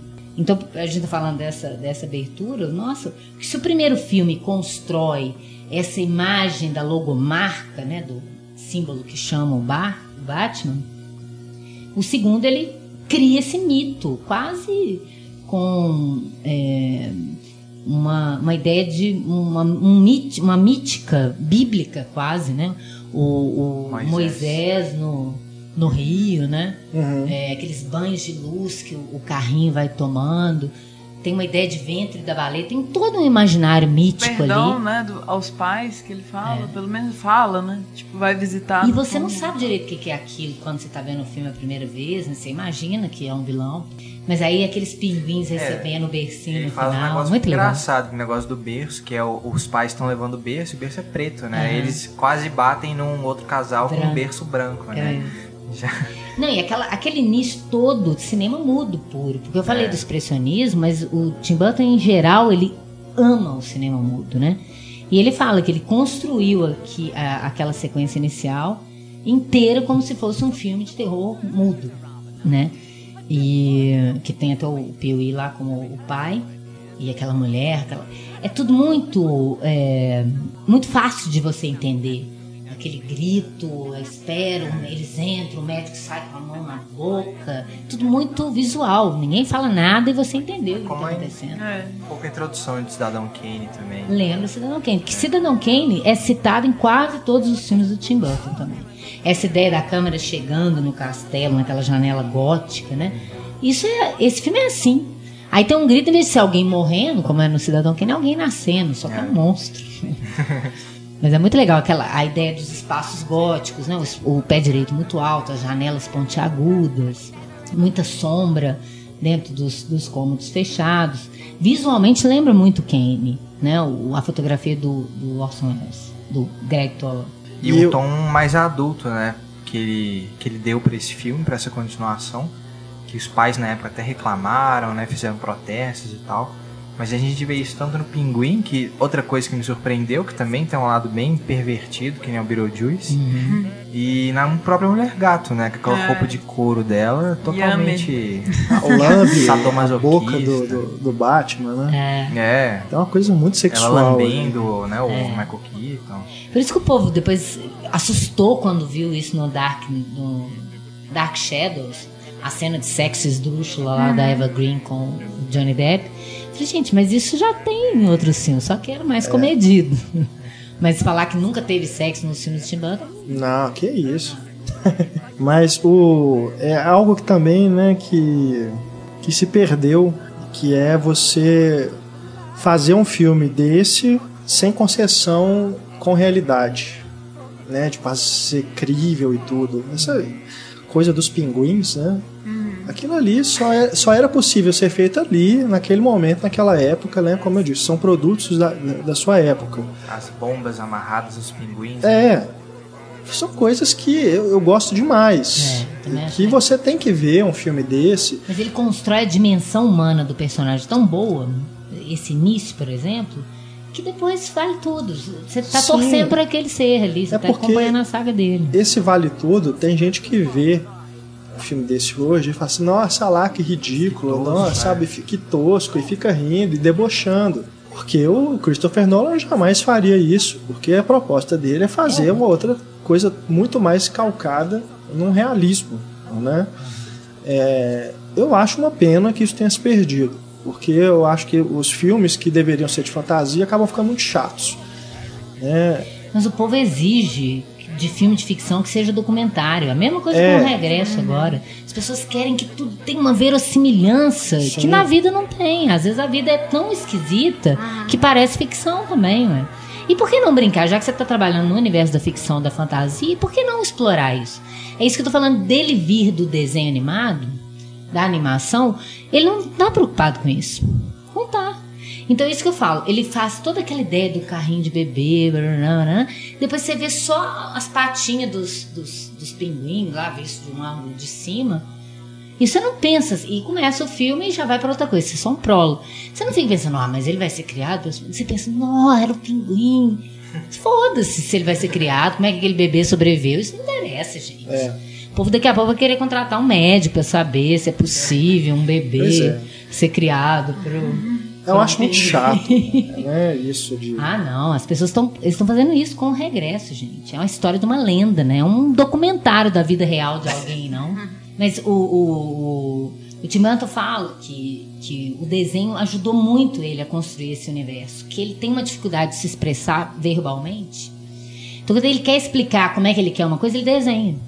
Então, ele mostra para a equipe o que ele quer, o estilo que ele quer, o clima que ele quer, tudo através do desenho. Por isso que eu falo que a concepção visual é o que é mais criativo, mais interessante na filmografia dele, que acaba sendo essa marca mais registrada. Né? Eu acho o Danny DeVito também uma escalação inspiradíssima para fazer o Pinguim. E se você vê os desenhos que ele fez antes de fazer o filme, eu não sei se ele já estava com o Danny DeVito na cabeça, mas você fala assim, ele pegou ele maquiado e desenhou depois, porque... É. Mas não, né? Viram o desenho e recriaram e, o Danny DeVito é perfeito para encaixar perfeito. naquele desenho. Mas se quiser, eu tenho já pronto até é o desenho com o personagem na pose até parecida para ver isso bem claro. A mulher gata também toda costurada, né? É. Eles tinham que fechar a roupa na, da, da Michelle Pfeiffer nela. Porque a Like na época Imagina, não era da mesma forma que hoje. Aham. É, fizeram várias, né? Porque era é. tipo, meio que descartáveis. Ela falou é. que ela nunca mais queria usar aquela roupa de mulher gata. Que era um vida, sofrimento. Muito desconfortável. É. E é a primeira vez que ele trabalha com Christopher Walken também. Hum. Mas o prefeito, né? Podia estar em todos os filmes dele. Né? Combina demais. E esse é o vilão, vilão mesmo, né? Que é. Sim. Mais é. estigmatizado. Mas é, é. total. que é o homem de negócio, o homem de política e tal. Que esse frio, não tem dúvida. Né? É. Capitalista frio, né? Mas eu tenho muito vivo assim na memória quando o Batman estreou o 1 e o 2, né? O retorno. É, eu tinha o quê? 10 anos de idade. E eu lembro meus primos ficavam doidos, né? Na escola também, os colegas. Tinha um merchandising enorme Tinha. de copo, né? Acho que era, se eu não me engano, era a Pepsi que patrocinava. Não, não lembro se nos filmes tem o product placement, né? Mas eu lembro de um monte de produtos, assim, e a criança fica louca, né, com essas coisas, quer ter tudo. Tem mó crítica, assim, a, a indústria e tal. O Coringa mexe na química dos produtos e tal. É irônico. Ser tão comercial, né? E ser tão crítico. É. Eu acho massa também essa ideia do, é, do Coringa também. É, parece só um bufão engraçado e de repente você vê também a, a história dele, né? Que ele, ele foi. Ele só existe por causa também do, do Batman, não é? Um isso? criou o outro, É. né? Porque ele tem tá a questão com os pais do Batman e acaba que um produz o outro. É. E tem aquela cena ótima dele no museu, né? Nossa, isso era um museu. né? É um museu, Mas vai ele pintando os quadros. Pintando os quadros, É. destruindo, né? É um artista. E a namoradinha dele, que é a Jerry Hall, a ex do Mick Jagger. É, eu lembro, eu lembro do álbum de figurinhas, cara, do, do primeiro Batman. Aham. Era, era muito legal. Agora, o Tim Burton, ele tem problema com os pais dele? Não saiba, não. Porque os filmes também seguem sempre personagens com problemas com pais, assim, né? É. Tem a Lydia no Beetlejuice, o Batman, o Batman, os pais morreram. O Pinguim tem esse problema com os pais. A Celina também tem uma cena que ela reclama da mãe. Aí, Eu não sei, assim, mas eu tendo a achar né? mais que é mais a ver com Frank Winnie do que com, com isso. né? hum, Aqueles pais mais. Ó, nosso filho é estranho, então vamos dar força pra ele. Porque tem pra ele não ter problema muito no mundo. não. E acabou deixando virar esse artista que ele virou. né? Antes da gente passar pro Edward, vou ler mais uma pergunta aqui. Agora do Anderson Ribeiro. Todos sabemos que os cineastas têm um círculo de atores que vão se mantendo com seus trabalhos, como o Leonardo DiCaprio com o Scorsese. Porém, ao contrário deste, o Tim Burton acaba por repetir não só os atores, como também manter os papéis dos mesmos numa zona segura. Além disso, o Tim sempre faz filmes que são carregados pela sua direção de arte icônica, o que também faz com que a temática do mesmo esteja na sua zona de conforto, que seria algo taxado como sombrio ou gótico. A minha pergunta é se esses dois fatores não colaboraram não só para que os filmes se tornassem mais do mesmo, entre aspas, mas também a superexposição dos atores, ao fazer com que isso não atraia a atenção do público como antigamente. É, eu acho que o que ele quis dizer é que como ele acaba repetindo não só a escalação, mas também personagens parecidos, isso não acaba se tornando um fator negativo em vez de ser um atrativo. Que tipo, você já vai ver o Johnny Depp. Ah, é o Johnny Depp, é o Johnny É o Depp. Johnny Depp no Tim Burton, filme. é sempre É, uma são coisa que é igual. um filme esquisito. Mas eu acho os personagens dele muito diferentes. Eles são todos esquisitos, eles têm isso em comum. É. Mas eu também Mas concordo. eles são diferentes. São diferentes. É. né? Você pega o Edward, que é o primeiro. O Edward Mãos de Tesoura tem, tem que entender que é o quê? 90 e... 90. 90. 90 o filme. Não. o Johnny Depp tinha saído de uma série de TV, né, o Anjo da Lei, que ele era o, o garotinho é, queridinho das adolescentes. E eu me lembro disso, que eu também era adolescente na época e gostava dele. É, ele fez uns filminhos, ele fez Cry Baby. A Noite de. A Noite. A Hora do Pesadelo. A Hora do Pesadelo. Fez um filme horroroso de picardias estudantis, assim, que eu não me lembro, de um hotel. Você lembra disso? Lembro. Um filme horroroso. Mas não é o Picardias. O Picardias Não. é muito bom. Não, não, eu tô querendo dizer o tipo Não, de é filme. só pra, pra é. esclarecer. É, não tô falando que é do mesmo nível, porque É, esse era muito ruim. High school, né? Era uma coisa de um hotel. Dois meninos querem pegar a mulher em hotel É. na- nas férias. Bem paia. Aí ele fez o, o Cry Baby com o John Waters, que é outro né, é, figura esquisito dentro de Hollywood. Ele é o primeiro esquisito antes do Tim Burton. cinema Exatamente. é. Né? Ele, você vê que o o, o, o, o- o Johnny Depp queria sair desse estigma de menino bonitinho. Assim como o DiCaprio também conseguiu sair, né? E ele achou o Tim Burton num momento da, da carreira dele que foi crucial. Senão ele ia ficar fazendo papel de galãzinho e tal, até, ficar, até envelhecer e não render mais. Agora, se a gente pensar, o George Clooney, os galãs fazem sempre papéis de galãs e as pessoas não acham normal, né? Ele escolheu não ser o galã, eu quero ser o, esquisito, o freak. E ele cada vez faz um freak diferente nos filmes do Tim Burton. Eu acho esquisito quando ele faz uma pessoa normal. quando ele faz um papel normal, Johnny Depp é estranho, né? Você fala, Que estranho, por que ele tá fazendo esse filme? E tem gente que gosta, tem gente que não gosta, tem gente que gosta, né? Tem gente que espera um filme dos dois, né? Quem, quem é fã e tudo. Agora, então quando ele faz o Edward, ele, ele aparece ali maquiado, com aquela roupa, aquele cabelo. Eu lembro das pessoas, as menininhas que iam no cinema pra ver ele, falam, ah, tá tão feio no filme. E era exatamente o que ele queria. Eu quero que me vejam como um ator e não como um menino bonitinho. Então eu acho que é por isso que ele é tão grato ao Tim Burton, e eu acho que eles têm uma visão parecida das coisas, que ele já falou, o que o Tim Burton me chamava pra fazer, eu faço. Eu acho que talvez seja culpa. Um alter ego, que eu Do- escolhi ser alter ego dele. Sim, com, com o Tim Burton acho que funciona. Até na Alice, Uhum. como Chapeleiro Maluco. Apesar de ser o que eu menos gosto É. dos personagens dele, mas enfim, mas funciona. Acho que o que eu menos gosto é o Willy Wonka. Ah, Ali certeza. É dureza. Mas a gente chega lá. Mas eu acho que é, é mais culpa do Johnny Depp, não do Tim Burton. Essa coisa do dele ter ficado esti- estigmatizado como o esquisito. Aham. Porque ele topa fazer outros personagens esquisitos sem ser filmes do Tim Aham. Burton. Eu acho que o principal culpado disso, inclusive, é o Jack Sparrow, do Piratas do Caribe. que Foi depois dali que começou realmente a ficar Uhum. Mais do mesmo. dele mesmo. Ele não consegue sair do Jack Sparrow. É. Até quando ele faz, por exemplo, O Turista, que é um filme que ele está interpretando alguém normal. Né? Mas você vê o Jack Sparrow o tempo todo ali, nos trejeitos e tudo. Então, É, não a- sei. A, própria indústria começa Que que a chamar aconteceu? o cara. Ah, ele é o esquisito, então vamos chamar. É. Tem um papel esquisito aqui, vamos chamar o Johnny Depp. né? E ele vai topando. Se ele tivesse é, falado, né? Não, eu só faço esquisito com o Tim Burton. Aí, restringia, né? Ele, eu acho que no primeiro Piratas do Caribe ele tá perfeito, mas o problema é Sim. que depois ele virou caricatura Depois dele vai mesmo. virando, né? Vai repetindo. Ele faz o, o índio lá do É, do Cavaleiro Cavaleiro Solitário, Nossa, né? que O tonto. Que é o Jack Sparrow, também, que Mordecai. Um fracasso absurdo. É, vai ficando uma coisa estranha. Aí faz o é Aliança do Crime, assim. que aí já é um, um filme policial, mas ele tá tão maquiado É. que aí você começa, a- você começa a fazer ligações com os outros personagens esquisitos. entendeu? Quando não era pra ser. É. Mas, né, eu não sei se a gente respondeu Mas que ele o. fala, tem uma frase dele que eu não tô O Anderson- pra eu falar ela literal, que ele fala que eles falam dele se repetir e tal, e que na verdade ele tá sempre reiterando mesmo esse universo, procurando melhorar, procurando fazer alguma coisa que ele ainda não fez dentro daquilo que ele gosta. E que ele gosta de pensar nisso, eu até eu achei muito coerente com o próprio universo dele, falando assim: eu gosto de pensar nisso como uma maldição da qual eu não consigo me livrar. Tipo assim, eu, gente, eu, só, eu vou fazer filme sim, né? E, e é engraçado, as pessoas cobram, falam que ele faz o mesmo tipo de filme. Quando ele fez o Big Eyes, todo mundo falou, ó, ele tá fugindo do estilo Tim Burton. É, Quer dizer, o cara vira um escravo do que, que pensam dele também. É, É, um inferno isso. verdade. E tem gente que passa a vida inteira fazendo o mesmo tipo de filme e ninguém fala nada, né?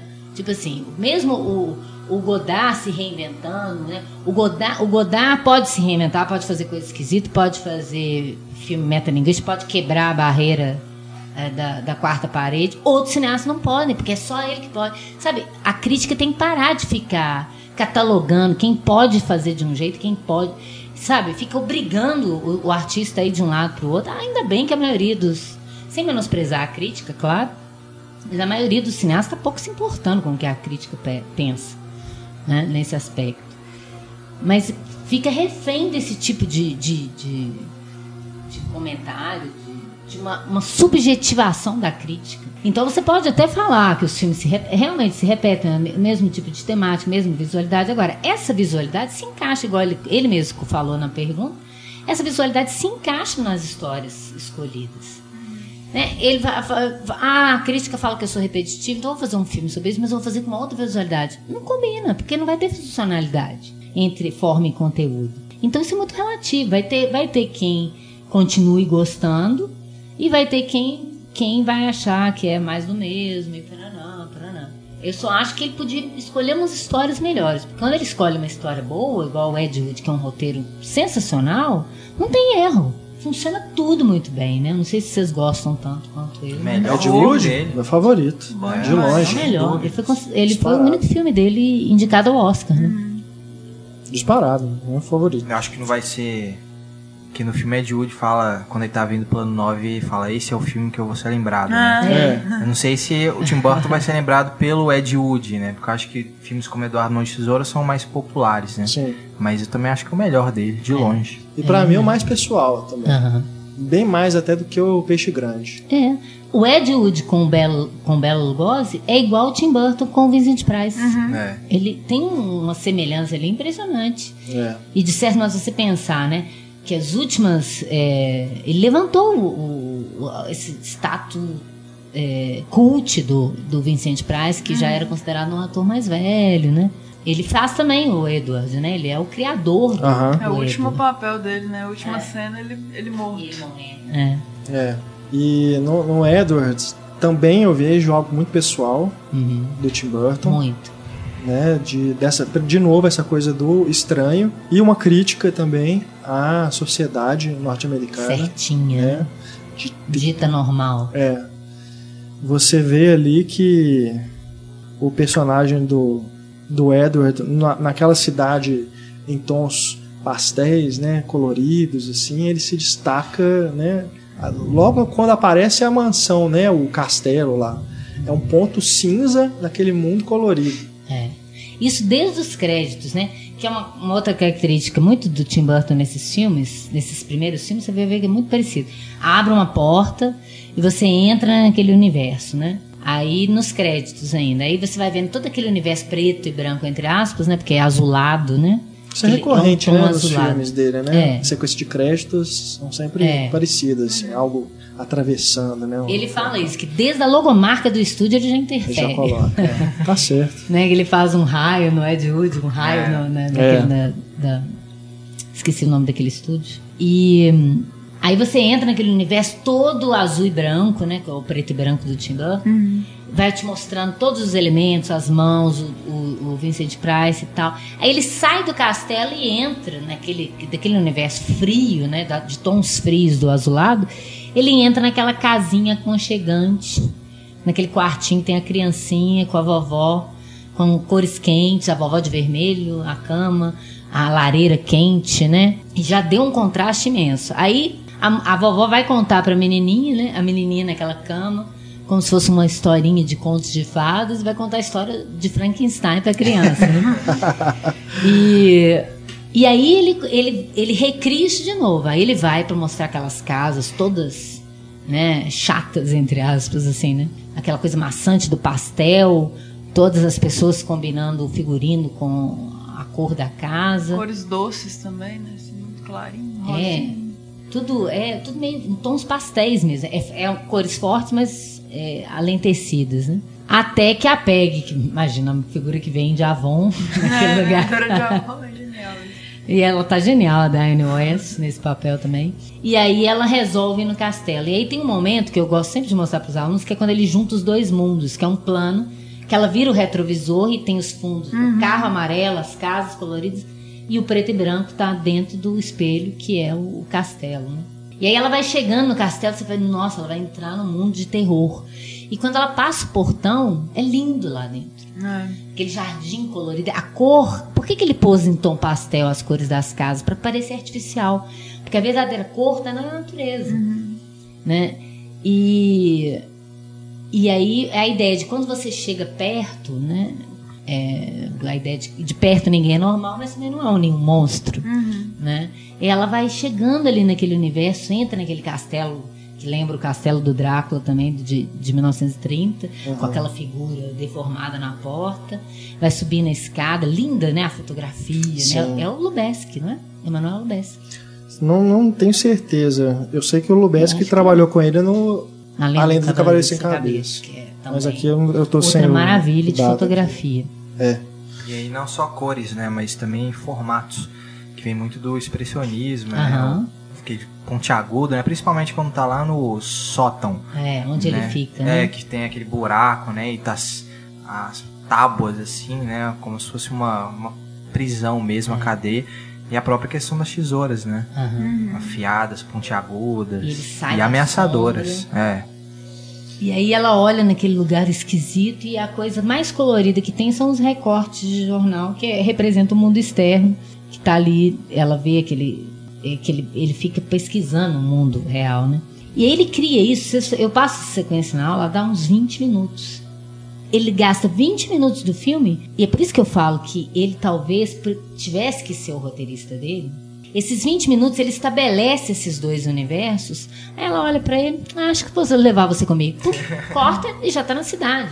Não tem que explicar muita coisa. É mais importante construir esse universo do que desenvolver a história. A história em si, se eu vou pensar, ela é bobinha. Né? Muito bobinha. Aí vira a ideia do Frankenstein, que vão achar aquele robô, vão atrás dele e correm com tocha, né? Igualzinho, né? O diretor de fotografia é um alemão. Ah, o Zaps. Isso. Ah. Que trabalhou com ele, né? Nos filmes anteriores, fez também o Ed Wood, o Batman, tudo. Eu não sei falar o nome dele também, não. Mas uma coisa é Stefan Kitsapski. É. Aham. Mas também no, no Edward vale ressaltar a parceria dele com o Stan Winston, né? Para criação dos efeitos, né? E também da, das garras, né? Das mãos do Edward, tudo daquele daquela daquele personagem, né? Que é, é, é lindo, né? É. Ele é feio, mas como design Bonitinho, ele é, é. muito muito legal, muito E é um bem desenho feito, do Tim bonito. Burton na adolescência, né? Ele fez É. aqui, guardou e chamava Edward de Monte Tesouro, depois fez o filme. Que é ele, né? Na época que ele Uhum, apareceu e dava ele. entrevista, ele tinha aquele cabelo do Edward. É, do, do Sim, total. cara do Dexter Você vê também. ele dentro É, disso. a ideia é bem do, do gótico, Robert Smith. Isso, Robert Smith. E você vê também que no filme, no Edward, ele continua brincando com o absurdo o tempo todo. Tem um momento que a Peg vai trocar de roupa, né? Eu não sei se é outra personagem, mas não sei. Tem uma mulher que vai trocar de roupa, ela, tipo, ela. Ela, como se ela entrasse dentro do armário, aí as roupas voam e ela já sai com outra, com outro figurino. Né? E continua brincando com isso. Em nenhum momento ele quer ser realista, né? Brincando É mesmo com essa do coisa do. voando, ele tá desenho animado. Um monte de coisa. É. É tão bonito aquilo da neve, a neve que ele faz cortando os blocos de gelo, né? Tem Que é algo absurdo também, poéticos. porque naquele primeiro momento que aparece o bloco de gelo no jardim da casa, você não, não tem como aquele bloco de gelo ter aparecido ali, daquele tamanho. Aí o chato, né, contemporâneo, vai falar assim: ah, mas olha lá, isso é um absurdo, não tem jeito. Mas, gente, é. Entrem no, no clima do filme. mais, voltar mais a lembrar de quando era criança. É, não sejam chatos. mais. E acaba que é uma história muito triste, assim, se for considerar tudo Sim. que acontece, é muito triste. E o é. filme é super engraçado. É um conto de fadas triste. Consegue contrastar muito bem o humor com comédia com drama e tal. Genial. E é bonito, porque é uma tentativa de você. é, é, é, essa ideia do que ele tá falando, né? Tipo assim, o, o nerd esquisitão que quer fazer parte daquele mundo, mas na verdade ele não faz. Ele tem que se aceitar do jeito que ele é e o mundo tem que aceitar ele do jeito que ele é também. Ele não tem que necessariamente se adequar né? àquele mundo, né? E é legal como que, que o Tim Burton e os roteiristas né, tiram o humor dessa situação dele ser tratado o tempo todo como alguém como os outros. Por exemplo, na hora É. que ele está jantando com a família. Né, ele tá lá com tentando. d'água. A cama com colchão d'água. É. Por que, que botaram ele pra dormir no, no quarto da menina? As né? piadinhas, né? Como é que eu vou jogar pedra, papel, tesoura com você? É. Acaba Isso é que é engraçado, mas é triste. É a piada Muito do bom. negro. É, um humor É. totalmente negro. Ele cortou o rosto, É. né, porque... É, Diz que ele se cortou mesmo, porque ele ensaiou com as tesouras, assim, algumas cicatrizes são reais. Que ele tava acostumando, assim. Não, já começa, a gente personagem. não, não tem como você cobrar nenhum tipo de realismo num filme É desse, que fantástico, desde o é início já fantasia. te joga nesse mundo. Uhum. Não tem como. É, você pensar que o criador podia ter colocado qualquer outra coisa menos tesoura na mão. né? É. Ou prego, sei lá. É. É, não, mas na origem fala. dele eu não lembrava também. Rever é bom por causa disso, né? E eu ficava com outro final na cabeça também. Tudo fantasiado. Mostra que ele era um. um- da fábrica do, do criador mesmo. Ele era um cortador. Então ele, na verdade, ele ganhou o coração. Ele pega o Ah, biscoitinho do coração. Ele fazia acho que biscoito. Então ele vira um humano, mas ele era aquela mão. A mão seria o último elemento Ah. do Edward, né? Ele não consegue, o cara morre na hora da mão. É tão bonita aquela cena, Muito né? bonita. É triste, mas é E tão bonita na hora também. que Ele É, vai receber a ela mão. vai receber É, a ele mão aí, corta tudo, as cara mãos né, de borracha lá, elas são cortadas pelas tesouras. Destino mesmo. E ele ele não pode fazer mais nada, né? Porque Karma. o, Eu o pai falo isso, morre. Não é, É. não é repetição, é uma reiteração. E por que não? Uhum. Né? Quantos pintores pintaram o mesmo tema? Não é? A gente não tá que recriando o tempo inteiro outros autores. É, o cara lá da tudo. garota dinamarquesa pintava só as quatro árvorezinhas lá. É. E qual o problema? Mas é, aí toda vez que ele vai fazer a morte, ele faz aquele plano que parece um plano óbvio, né? de- um plano aéreo que mostra bem de cima, né? Um plongé. A pessoa deitada no chão. A morte do Coringa é assim, da mulher gata é assim. A mulher da, da Celina, né? Celina. quando ela vai virar mulher gata, a do, do criador, ele levanta a câmera lá e você vê aquela figura pequenininha no meio daquele espaço, geralmente quadriculado, que também é típico do Tim Burton. E é- são temas que ele reitera. E por que não? Por que não ser um tema recorrente? Uhum. Sendo que vários artistas plásticos têm temas recorrentes. Os recortes também, é uma coisa do Coringa, ele fazia, encheu a casa de recortes. Assim, aí tem no, no quarto do Edward, no quarto Uhum. da Kim, Aham. né? Coisa que ele... Faz sentido também, mãos de tesouro, vamos fazer recortes, né? Vamos novo. criar um mundo. Cortar cabelo e Cachorro, cabelo, fazer esculturas maravilhosas de jardim, né? E de novo fui surpreendido por um lado mais adulto que eu não esperava que existia, né? No sentido sexual mesmo. É. Tem uma cena lá de corte de cabelo que é uma transa. É. Que ela, Elas- tá, ela fica gemendo. A cara que ela estão- faz é totalmente Não, ela torce o dedo, né? contraindo o dedo. É, dedinho do verdade. pé. É, tem É. uma hora que ela dá em cima dele também, que ela fica seminua assim na frente dele. Eu É. falo, meu Deus, eu assisti isso na sessão da Eles tarde. devem ter cortado, não. Eu pensei, será que a Não, Globo não. cortou essa cena? cortou. Tinha essa eu cena, não eu lembro, lembro. não tem como lembrar de tudo, assim, né? Ficou na minha cabeça as esculturas de, de jardim e a imagem dele, mas essas ceninhas assim, meu Deus. E é uma coisa meio sadomasoquista também, de ter uma tesoura perto da sua, da seu, seu rosto, sabe? Pode cortar a sua garganta É. momento, É. e ela gemendo com isso Sim. e tal. Sim, com certeza. Mas Sempre é, um subtexto sutil também essa questão sexual, né? Nunca você vai ver, Não é assim. explícito. Acho que não tem ninguém pelado nos filmes do Tim Burton. não, é, não, não me lembro de A gente que reviu É recente, nenhum não, filme não dele, tem não. nudez, não tem Não nada tem no- explícito, sexo Do explícito. Cavaleiro Sem Cabeça, não? Nudez, não. Não. Tem uma cena de, de sexo mesmo, mas não tem O nudez. público infanto juvenil gosta, né? É. Eles não querem taxar o Tem ela cortando a mão, assim, mas é. Perder bilheteria. É. Botar uma cena de nudez num filme desse, você já tem que subir a. É. Hater R. Mas eu não sei também se a nudez caberia. Até por essa estilização dele. dele. Não precisa. A é nudez daria-. É, Levaria para um naturalismo que não condiz né, É. com o estilo. O que eu gosto muito, muito mesmo no, no Edward, é, no tema que ele trabalha, dentro disso, né, de, das pessoas, principalmente a família, né, tentar tratar ele o tempo todo como se ele fosse alguém que é, fizesse parte daquilo, e, e essa coisa da desadequação, né, dele ser esse estranho onde todos são iguais, é que eu também acho que é um comentário que o filme faz sobre as pessoas é, serem diferentes, todo mundo é diferente, todo mundo tem, suas características próprias, suas idiosincracias, idio, idiosincrasias, né? É, e não dá para encaixar todo mundo num padrão. Exatamente. Nem deve, nem né? pode. As diferenças, elas E se você têm tem que ser tesoura na mão, você tem que fazer alguma coisa com isso, que seja Igual útil. ele faz, Exa- é. Que é o problema de Clube dos Aceita, Cinco, né? né? Que pega Né? a única personagem diferente, a góticazinha do grupo e transforma, Transforma ela, ela num- no, no- Patricinha. no comum, é, na careta. É Eu mesmo. Também É. acho. E, Única falha. mas, mas isso dele ser transformado no, no. ter uma função, né? Porque ele tem as mãos de tesoura. Eu, eu também vejo aí uma crítica. Porque ele se é transformado aceita se ele fizer alguma se tiver uma função. Aham. É, vira Né? do artístico, É. né? Tanto pro que o, o pai fala isso, você tem que ganhar dinheiro. É. Se Aham. alguém na vida ganhar dinheiro. Realmente, ele vira funcional É, e não mais uma, uma obra, né? O pai fala com ele também: Não, não, nós vamos te levar no banco pra você pegar um empréstimo.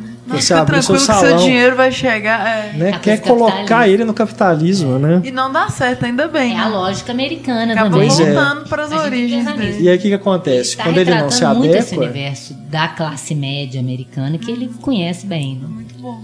quando ele não se adequa, não gera dinheiro, não, não, É não faz parte da sociedade, aí ele é expulso. De novo, é verdade. Né? Nós até te aceitamos esquisitão, mas É. você não tem função, meu filho. Tchau. Não vai cortar meu cabelo? Ótima colocação, É. não tinha pensado nisso. Todo filme, na verdade, se você experimenta, tem um submeter interessante, mas Uhum. pra você ver como é que você consegue tirar até um, parece uma bobagem. né? Eu, agora, o Antônio falou do, do Clube dos Cinco e a gente tem no Edward o Anthony Michael Hall, fazendo o papel inverso, né? É Que é uma grande ironia. Ele sempre foi o nerd, né? Aham. E agora ele é o contrário, ele é o bully, né? O valentão que, Nossa, é. que faz o- a sacanagem com, com o Edward. O Anthony Michael Hall é muito engraçado, porque ele, ele era tão característico quando ele era adolescente, né? Nos filmes do John Hughes e tudo, que ele foi crescendo e foi sumindo. Outro dia eu vi um filme que ele tava no elenco e eu não Não reconheci. tem mais graça. Porque ele tá totalmente diferente. Hoje ele é um homem feito, né? e Tudo. Ele vira um comum. ele perdeu aquelas características que. Fez mulher nota de mil, criança. Sim, sim, sim. Não, esses filmes dos anos 80, cara, ele é uma das caras mais é, reconhecíveis, Figurinha né? repetida. Agora, hoje em dia, você- talvez você nem perceba que ele esteja no filme. Eu acho que eu nunca vi filme com ele adulto. E tá nativo até hoje. Não, Fazendo não filmes até hoje. Mas realmente deixou de ser o Anthony Michael Hall que a gente sempre conheceu. Mas eu não sei, eu- talvez esse seja um dos papéis que eu mais gosto do Johnny Depp. É. Assim, como, né, fazendo aquela coisa toda, né, certeza. mas todos os detalhes que ele coloca na interpretação do Edward ali no, com o rosto, né, é um personagem que fala pouco, então ele mexe muito com o olhar, né, com expressões muito contidas porque ele não pode se movimentar muito. É, ele é tenso, né? É, Ele, fa- ele fala baixo, ele age com cautela, né? Ele é todo travado. É outra coisa do expressionismo, né? Esse, olhar dele, assim. É, eu até Tim Burton coloquei, escolheu eu fiz isso por uma, isso. uma, uma colagem imitando o pegando o Frankenstein do, do James Whale, né, do Boris Karloff, com o, o Cesare do Conrad Veidt, que é, é a mistura do, do, do gabinete do Dr. Caligari. Se você misturar esses dois dá- e botar garra, é o Edward. É, deve ser na hora do Olha, desenho boa. lá, às vezes até inconsciente, ele foi misturando Boa. os ídolos dele ali. Criou É. um personagem. é verdade. É. Porque o Cesar do gabinete do Dr. Caligari ele é um sonâmbulo. Ele não age sozinho. Ele tem essas garras. E isso que ele vai fazer também. Ele vai brincar depois no Ed Wood, que é as garras do Drácula. Ele fica tentando saber como é que ele faz. E que depois ele vai fazer no, no Sombras da Noite também. As né? garrinhas são fantásticas no Sombras da Noite. É um Isso é ponto do, do positivo do lá filme. do, do, do gabinete do Dr. Caligari, que é o marco do expressionismo. Vamos aqui com o André Mota, já pegando carona aí que a gente vai falar do Ed Wood agora. A pergunta que o André nos mandou. Tim Burton sempre foi um diretor muito conhecido com seu estilo característico em termos estéticos, mas é pouco reverenciado em termos narrativos, mesmo repetindo temas como o conto de fada As Avessas, críticas à sociedade americana, o retrato dos outsiders e, além de, claro, referenciar o cinema, sempre com muita competência.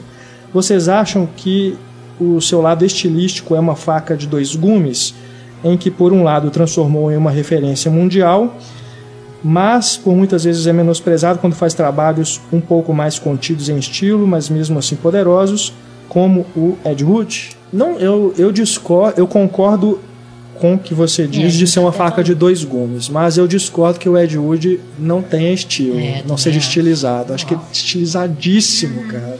Ele pega. Ele, ele constrói um filme como se fosse um filme B com a É. estética A. Maravilhoso, maravilhoso. Eu acho que pode dar essa impressão de que não seja esse filme gótico como o Beetlejuice, como o Edward, com tudo. listras e É, tal. mas tem muito É mais estilo. né? clássico, Sim, é mais mas porque ainda eu acho que a falta da muito cor que talvez as pessoas É. vejam esse. É.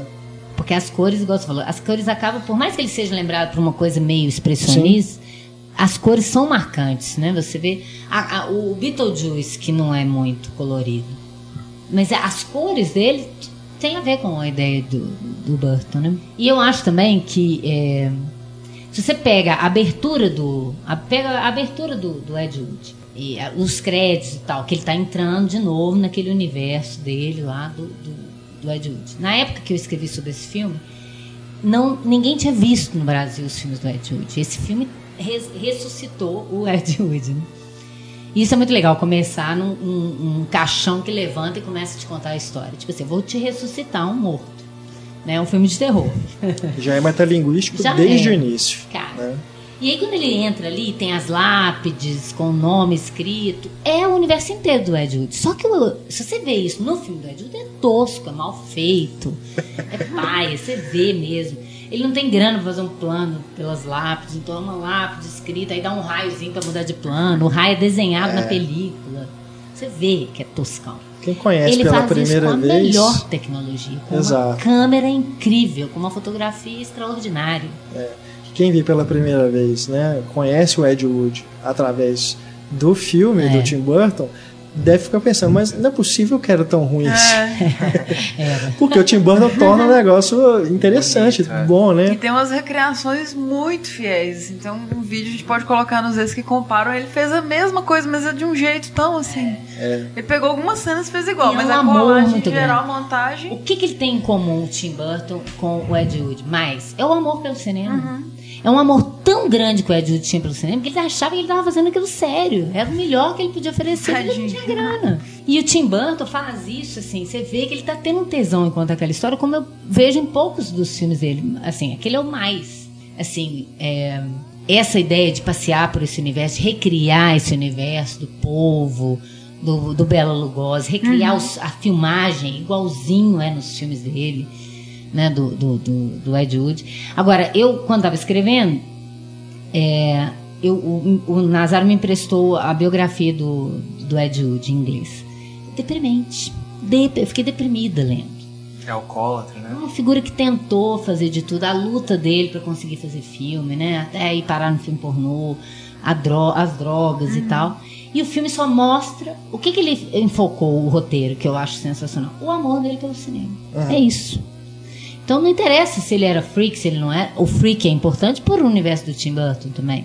Né? Em 1955, um cara fazer um filme sobre mudança de sexo. É, Glenn Glenda, né? É, é muito legal. Muito E ousado. como que ele, eu acho muito legal do roteiro é isso, que ele não quer só contar a história, ele quer fazer um paralelo entre o, a- a- o artista e a obra, né? Que ele é o Glenn Glenda, o Ed Wood, né? E isso tá mais no filme. Então é muito bom assistir o Ed Wood e assistir o Glenn Glenda do, do Ed Wood depois, o original. É. E até o Plan 9. Mas o Glenn Glenda eu acho que é porque tá ali, é a vida do Sim, cara, né? sim. E o cara tentou falar da vida dele, tentou fazer um filme para as pessoas verem esse tipo de, de, de, de vivência com menos preconceito.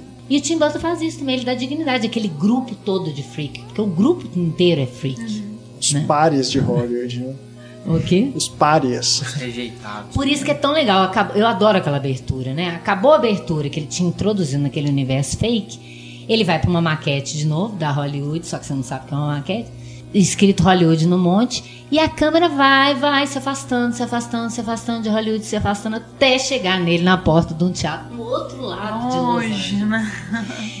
Ali ele te disse tudo, por isso que eu disse que ele sabe narrar. Eu duvido que isso é uma coisa que está só no roteiro. Isso é, uma- é como ele vê a história acontecendo, como ele te, resolve te mostrar a coisa. Ali ele te dá uma informação, não tá só apresentando a cidade, em plano geral, para chegar no personagem, como no cinema clássico. Ele tá te mostrando a distância de Hollywood que aquele cara tá. Aí ele tá na companhia casual. Ele não tá em Hollywood, ele tá na companhia casual. E de cara, a primeira coisa que ele te mostra é o amor dele pelo que, que ele faz. Né? Aquela encenação tosca, dando tudo errado, a mulher de pendurada cai errado. Três pessoas no cinema, uma gota pingando. E Tá ele- perfeito. É, e ele lá Ah. falando com amor o texto Tudo todo que ele ele é escreveu. perfeito, né? Qualquer coisa, qualquer um faz a primeira cena, ele. Isso é muito legal. É o Conseguiu filmar, do verdadeiro né? artista é esse, né? E ele tenta É ainda justificar, né? Aquela hora que o, o lobo bate na porta, quase derruba o cenário. Aí o, o- a pessoa fala com ele, mas você não vai Refazer. ref- refazer, Eu não? aposto que Ele, na vida dele ele tem esse tipo de problema. é, isso poderia Passa ter acontecido. Não, deixa jeito que é. Ele Não é assim também, não. Você não vê esse tipo de É. erro no Ed Wood original. É muito tosco. a interpreta- As interpretações eu acho mais parecidas. A Sarah Jessica Parker É. fala daquele jeito ruim, igualzinho a mulher. A vampira, né? Com Não. os garrinhos também. E os diálogos também, né? Isso. E é tão Mas, bonito, porque na é. verdade, além de todo Sim. esse amor pelo cinema, de contar da vida desses freaks, é uma história de amizade linda. Exatamente. Linda. É uma das coisas que eu mais gosto, Eu também né? A gosto. história É dele com, comovente com com, Bela o Bela Lugosi. Lugosi, né? É muito bonito. Tanto é que quando ele vai, depois que o Belo Lugosi morre, ele vai ver a cena, né? E ele fica, tipo assim, que ele fala que agora ele, tá vivo ali. Bella Lives, né? Porque ele tá vendo ele no, no filme. No cinema ele tá vivo. E que com certeza é uma história que pouca, pouquíssima gente devia saber, né? e que o- também era triste também. que o Ed Wood Lugosi fez isso pelo de Bela heroína. Lugosi. É. E tem, tem umas coisas que a gente sabe, assim, né? Do, da rixa dele com o, o Boris Karloff. Que é naquela cena que o, o cara chega pra pedir o autógrafo, né? Ah, é, fala o E fala que ele foi assistente do Karloff. Na hora que ele fala isso, você já, já fala assim, nossa, fodeu. E ele tá maravilhoso, né? O Martin. Demais. Nossa, Oscar. sensacional. É, E ele te dá essa coisa como- comovente do personagem que é incrível. é. E uma outra coisa que é uma licença poética, porque eu não achei isso em lugar nenhum, é o encontro dele com o Orson Welles, né? Que é Sim. maravilhoso. Vincent D'Onofrio, fodão O demais. melhor e o pior de todos os tempos se encontram e os dois têm os mesmos problemas com a indústria, o mesmo amor pelo cinema. É maravilhoso. Por isso que eu, que eu digo que é um filme que é sobre o que mostra os bastidores dos filmes B, mas é um filme que fala também sobre os grandes estúdios. E com a É. estética do ar, do, do, do, do Orson Welles. Tem É. sequências no filme que é a, a fotografia é digna do Greg Tolan mesmo. É, de o contra-plongé, né? Monstros Aham. postando o teto do cenário. O contraste de claro e Sim. escuro. E a maior virtude dele para mim é retratar o Ed Wood não como um mero deboche, mas como alguém para ser uma inspiração, né? Aquela frase que o Um culto que o. Orson Welles fala pro, pro Ed Wood, né, nesse, nesse encontro aí no café, que ele pergunta, né, por que passar a vida vivendo o sonho dos outros? Né? Desiste Por que você vai não, ficar não. aten- atendendo, né, aos caprichos aí do- desses produtores e tudo? Né? Com certeza é o Tim. Burton, isso também é, é, é- é algo que o Tim Burton está criticando também a Também indústria. acho. Por isso que ele fala, ele não assina o roteiro porque ele não é sindicalizado, mas é óbvio que ele mexe no roteiro. Agora, e, e a outra coisa de comparar o Cidadão Kane, que é o primeiro filme do Orson Welles que foi feito exatamente como ele queria, a visão dele do jeito que ele queria, e o Glenn Glenda, que também é um filme extremamente pessoal né, e que ele fez do jeito que deu pra fazer. E eu acho aquele filme, gente, por pior que tem, ele é muito interessante. Com certeza. Sim, sim. Você imaginar sim. como é que ele costurou aquela história absurda. Tem horas que você morre de rir, não tem jeito. Mas é muito interessante, né? Minimamente Com interessante. certeza. É, Planar também é divertidíssimo. É trash, né? Na essência. Não, o que eu, eu- além de eu ter gostado disso tudo, ainda me, me aplicou nesse no Ed Wood. Eu fui correr atrás para ver os filmes, para poder ver as analogias, até que ponto ele fazia, né? Ele cria, recria muitas cenas ao contrário, igual um espelho mesmo, né? Sim. Ele, na- no filme é um- da direita para esquerda, por exemplo, e no do Tim Burton da es- de- é ao contrário. Para fazer um espelhamento, eu não estou imitando só, eu estou vendo de um outro ângulo, né, essa história. E de novo também um personagem estranho que não se encaixa, né, naquele no lugar onde ele vive, né? Tem aquelas ilusões de grandeza porque ele quer ser um grande diretor, mas não é, Queria ser um Orson né? Welles. Queria ser um vai ser Orson o Welles. pior. gente tem que fazer um grande diretores Ed Wood. É, Né? Pra é, nossa diversão. entendeu? Homenagear também. Não, gente, É. alguém que ganha a alcunha do pior cineasta de todos os É tempos, muito você tem foda. que ver qual é. Porque pelo menos o que, que é isso, né?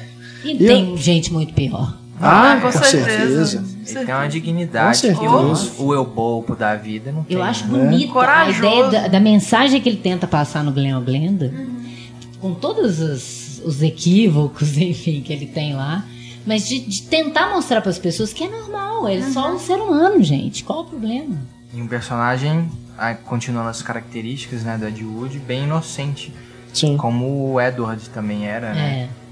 É. Dessa, o Ed Wood, ele tem uma parte lá do vidente, né? E ele realmente tá acreditando na, naquelas coisas. E o vidente fala, não, é tudo mentira no show business e tal. E ele fica desapontado de verdade. É. E se você for pensar até mesmo na, no nome, né? Ed Wood, pode ser uma brincadeira também com Hollywood. E o Edward também, É. o Ed, Porque ele assinava como Edward D. Wood. de Woodward Jr., né? É. Mas no filme ele, ele se. Ele é chamado de Ed, era né? como as pessoas chamavam. Mas se a gente pensar nessa, nessa, nesse comentário todo que o filme faz sobre Hollywood, né? O nome também, Ed Wood, É, também tem tem uma coisa de É. Hollywood, né? Uma Que é Hollywood esse lado B, Holy. né? Não é sagrado. que não é nada sagrado, é justamente. É, não, é. De, de longe é o meu tá favorito. bem também. Tá maravilhoso. Sim, Aquele né? sorriso Acho que ali dele, os dois estavam no auge, né? O Tim Burton e o Johnny Depp eles estavam no auge da carreira. Então ali a química estava funcionando, né? bem. Toda. Espírito de amante, de entusiasta, inocente. E aquele sorriso falso da dentadura, É. assim, todo empolgado, né? Qualquer coisa, ele tá feliz. E, e ele tem uma. é, você só vê ele com um semblante mais pesado e tal quando o, o Bela tá doente, né? Quando ele morre e E tal. depois ele ainda homenageia, coloca um, arruma um cara alto, parecido, pra tampar o rosto, pra ficar igual o Bela no filme, né? É, Ah, é um isso, é, isso é o que torna o Plan 9 o pior filme de todos os tempos. que eu também já vi filmes muito piores. Ah, tem, não. Hoje em dia mesmo. Tem. Nossa, Filmes aí. Tá no Oscar, concorrendo ao Oscar. Aí. é, no podcast Oscar você No vai contar próximo qual que é, né? podcast, Vocês não sabem qual Vocês que vão é. saber. Bom, a gente agora já parte por um. Talvez, talvez seja um divisor de águas, não sei. Mas a gente já começa a entrar aqui numa sequência de filmes em que né, o Tim Burton começa a ser desmistificado, essa coisa dele ser né, o, o grande diretor e tudo. Talvez essa frase né, que o, o personagem diz ao assistir o Plan 9, é por este filme que eu quero ser lembrado, talvez o Tim Burton tenha até incorporado bem essa mensagem. Mas, claro, tem coisas interessantes. Na sequência do Ed Wood, ele fez Marte Ataca, que é uma o primeiro escorregão de ver. de Oh. fato, de ficção científica, feio, né, com humor é, satírico, estranho. né, Bem que estranho. não deu muito certo, realmente. Eu até gosto do filme, É, eu também não acho do tão humor ruim, dele. não, mas tem coisas interessantes. É, mas é uma coisa meio E desconjuntada. você vê o grande elenco. Todo mundo naquele momento queria trabalhar com ele. Sim. Todo mundo. Eu lembro do, do- o Jack Nicholson já tinha feito o, o Batman e ele falou com ele: a próxima vez que você for fazer um filme, você me chama. Ele falou assim: ah, mas qual papel que eu te dar? Ele, qualquer um, pode ser uma ponta. e aí ele chamou ele pra fazer esse, né? Aí todo mundo queria. Todo, a, Je- a Sarah Jessica Parker, o, o cara que era o, o Pierce Brosnan, escreveram pra ele: arruma uma ponta no seu filme pra mim. Olha que Natalie loucura. Portman começando ali, novinha também, um dos primeiros filmes dela. Danny DeVito. É, tem. E também, assim, não é um filme escuro, né? Ele é bem colorido. Bem é- colorido. ele, ele vai pra uma estética diferente também. E esse colorido vai virar também uma marca dos outros filmes coloridos dele. Se você for pensar, já estão aí no. Ele vai reiterar esse colorido no, na Fantástica Fábrica de Chocolate, no Peixe Grande. No Peixe Grande já faz o, ele faz o contrário, né? A, a fantasia é mais interessante do que a vida real. Então, a, a- essa visualidade coloridaça vai pra fantasia. E que no Marte Ataque ele joga isso pros marcianos, né? O- o, que vem de externo é mais interessante. E essa piada, né, que é boa, de certo modo, né? Que você fica, vamos ser amigos, vamos conversar. Não, não vai ser amigo nada, vamos matar. Que é uma brincadeira, você não pode levar isso também a sério. Na época o povo falou, nossa, filme É. bobo, besterol. E até o Marciano do, do Tim Burton é um caveirão, na verdade. né? Então ele é, a estética dele é massa também. Sim, sim. E eram uns dúvida. cromos, né, de figurinha de- que vinha num, num biscoito, sei lá o que que era, que ele colecionava aquilo e ele era louco pra fazer alguma coisa com isso. E tem os desenhos também dele de criança, desses cromos que ele recriava. Eu acho que ele foi meio na vibe do Ed Wood mesmo, porque Marte Ataca. É, é nome de filme B, de ficção É. científica Pegou o B. plano 9, É. fez um É. sci-fi, a lá Tim Burton. De alguma forma ele seguiu essa E linha. fez uma coisa meio impensada, assim. Vamos, vamos fazer, vamos colocar tudo. É, é meio. eu o que eu falei do Kika do Almodóvar, que botou todas as características dele ali, misturou tudo e virou um trem meio exagerado, sem pé nem cabeça. Eu Acho que o Marte Ataque, nesse momento, ele é isso. Ele quis fazer, ah, todo mundo fala que eu sou gótico, escuro, ah, então vou fazer um trem colorido, vou fazer um trem maluco. Mas tem a ver com esse outro universo que eu também não falei, desses filmes que, de, que influen- o influenciaram, os filmes B de ficção científica, que tem um que ele, que ele inspirou muito para fazer esse filme, que chama O Cérebro que Não Queria Morrer, 62, do Joseph Green, que é um cara que perde a noiva, e aí é, só sobra é, a cabeça dela. E aí ele fica procurando um corpo para colocar o cérebro da Nossa. noiva dele. Total. né? Caramba. Aí aquela ideia da, da Sarah Jessica Parker com a cabeça cachorrinho, Cachorrinho, né? Tem muito a ver com esses filmes. Eram filmes que ele achava maravilhoso, o absurdo que era proposto naquela história, né? E eles, crianças, adoravam esses filmes. Não. E é interessante a gente observar que o Marte Ataca saiu no mesmo ano que o Independence Day. Outro filme de invasão alienígena que se leva a sério. É, né? nossa. E aqui a gente tem um discurso que é o contrário, né? No, no Marte Ataca. Uma aparição Mas é, interessante tem coisas nesse legais filme no também filme. é o Jack Black, vocês reconheceram ele? Ele é tipo um soldado, ele é alguém militar. Coadjuvante. Começando, é, né? bem no início, ele nem fala nada, só aparece a cara assim, ó, é o Jack. Black, figurante total. Agora, não sei também, pode ser uma relação que eu esteja fazendo aqui que não, não corresponda à realidade, mas que é, acaba. aca- Acabei lembrando aqui, é, é, porque quando eu estava vendo o, o Ed Wood, né, dessa vez agora, eu comecei a imaginar que o Tim Burton estava fazendo ali o que o Tarantino faz com os filmes toscos que ele gosta de ver, né, Black Exploitation e tudo. Ele faz aquilo ficar bom Né? Torna o B A. E eu não sei se ele quis fazer a mesma coisa com o Marte Ataca também. É, e Até porque o? Tarantino já tinha feito o Pulp Fiction, deu certo aquilo, né? Então, assim, vamos pegar uma coisa tosca e Aham. vou dar o meu toque pra fazer aquilo E ficar. um filme desse jamais seria a grana que teve, com o elenco classe É. A que ele teve. Né? Esses filmes eram feitos com pessoas que não eram astros, né? Não vezes tinha nem grana. colocavam o nome nos créditos. É. Se eu não me engano, o Drink no Inferno é dessa época também, né? Que também tem essa proposta. Já, já é, é o embrião do, do que o Tarantino e o Robert Rodrigues fizeram no Planeta Terror e o A Prova de Morte, né? Fazer aquela coisa, vamos pegar um filme besão Aham. e fazer do nosso jeito.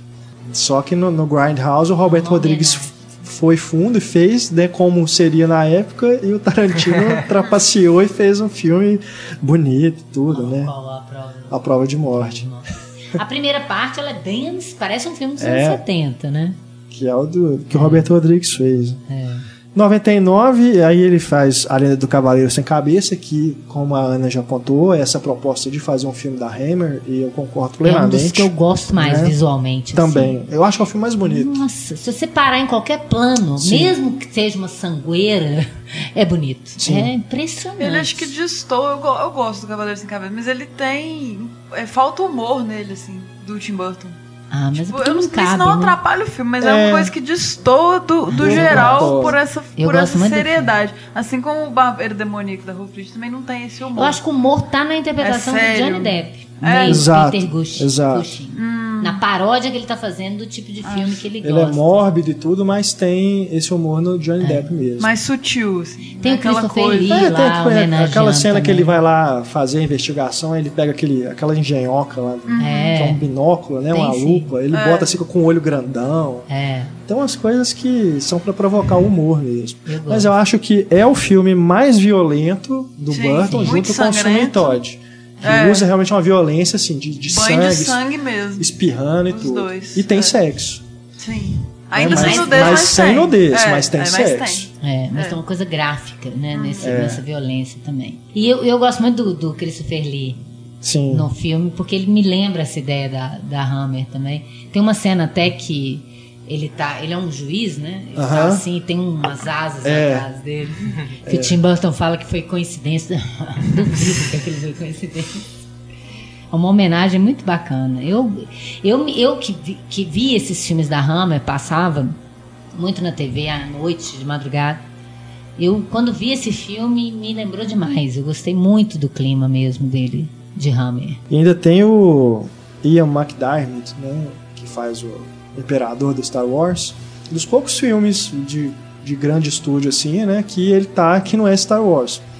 Ele faz um, um dos amigos, né, que estão por trás do, do, do esquema todo lá do E Cavaleiro Sem Cabeça. Christopher Walken também. O Christopher Walken que só aparece no começo e no final. Né? É.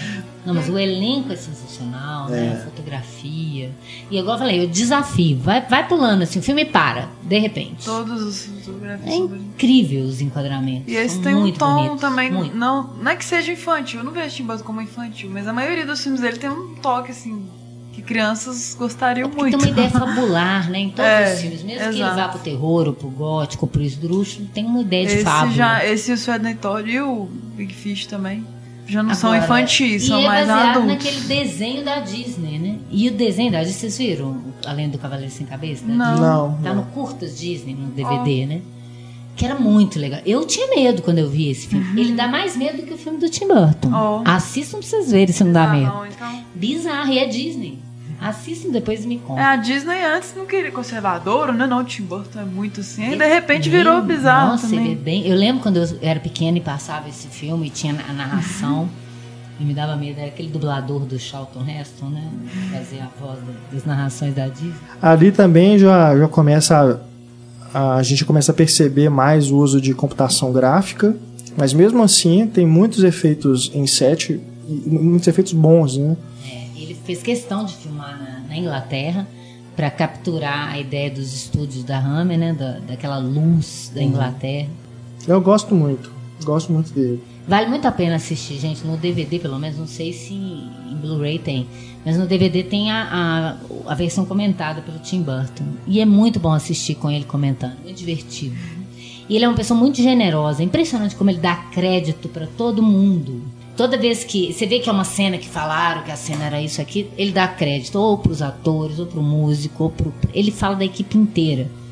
E ele fala isso, que a animação era uma coisa muito- solitária, que ele foi mais para o cinema de live action para ter oportunidade de, desse, dessa troca de ideias com a equipe, que para ele é muito importante. É.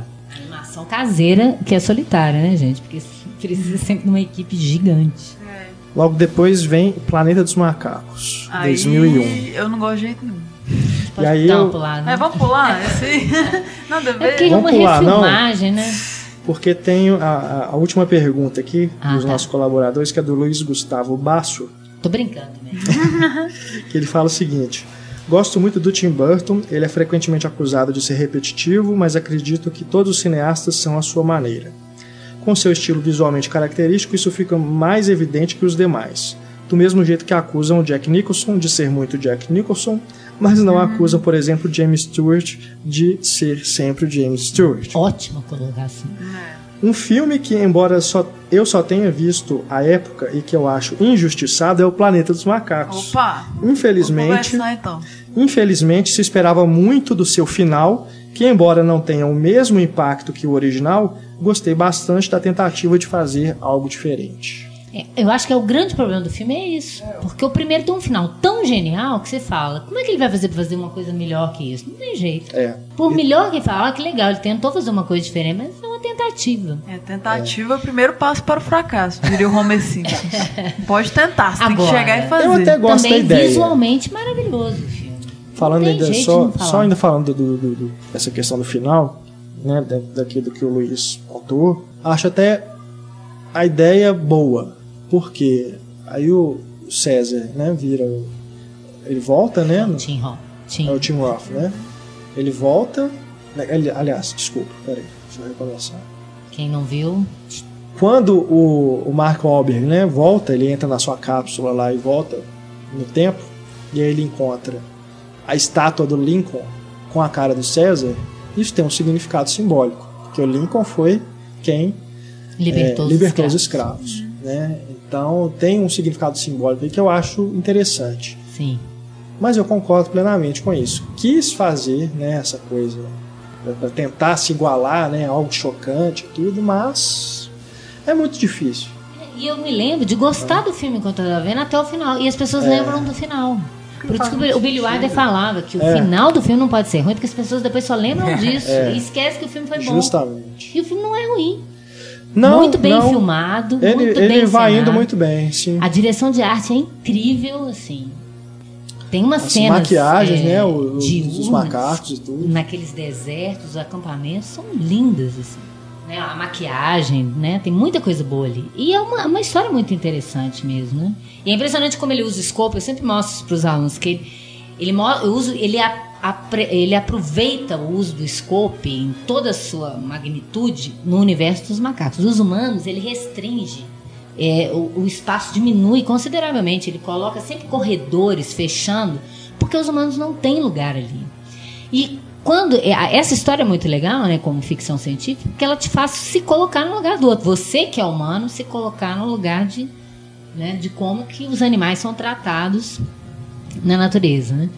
E outras metáforas podem derivar daí, se a gente for pensar. né? A gente falou também do filme no podcast especial Planeta dos Macacos. Então lá vocês depois podem escutar, quem tiver interesse. A gente fala sobre, inclusive, a polêmica né, que teve na época por causa do final, que o Kevin Smith acusou o Tim Burton de ter plagiado de um quadrinho que ele tinha feito. Tem também a teoria né, sobre o por que, que o, o personagem do Paul Giamatti, né, o orangotango, entrou, ele teria entrado na cápsula, voltado no tempo e, e- mudado a história. Tem umas teorias, né, que nesse podcast a gente discute com mais detalhes. Mas realmente, eu acho que o filme como um todo ele decepciona, é, apesar de ter de se manter fiel, né, dentro do que o Tim Burton faz na sua carreira. Deve ter sido um filme de encomenda, né? Não é um projeto Né? dele. É, eu também não vejo, assim, até tematicamente, né? O que, que tem no, no Planeta dos Macacos original que interessaria tanto o Tim Burton fazer uma É refilmagem. um tipo É. de filme. Esses Né? filmes que tem geralmente uma coisa que fica marcante não tem que ser refilmado. É. Não.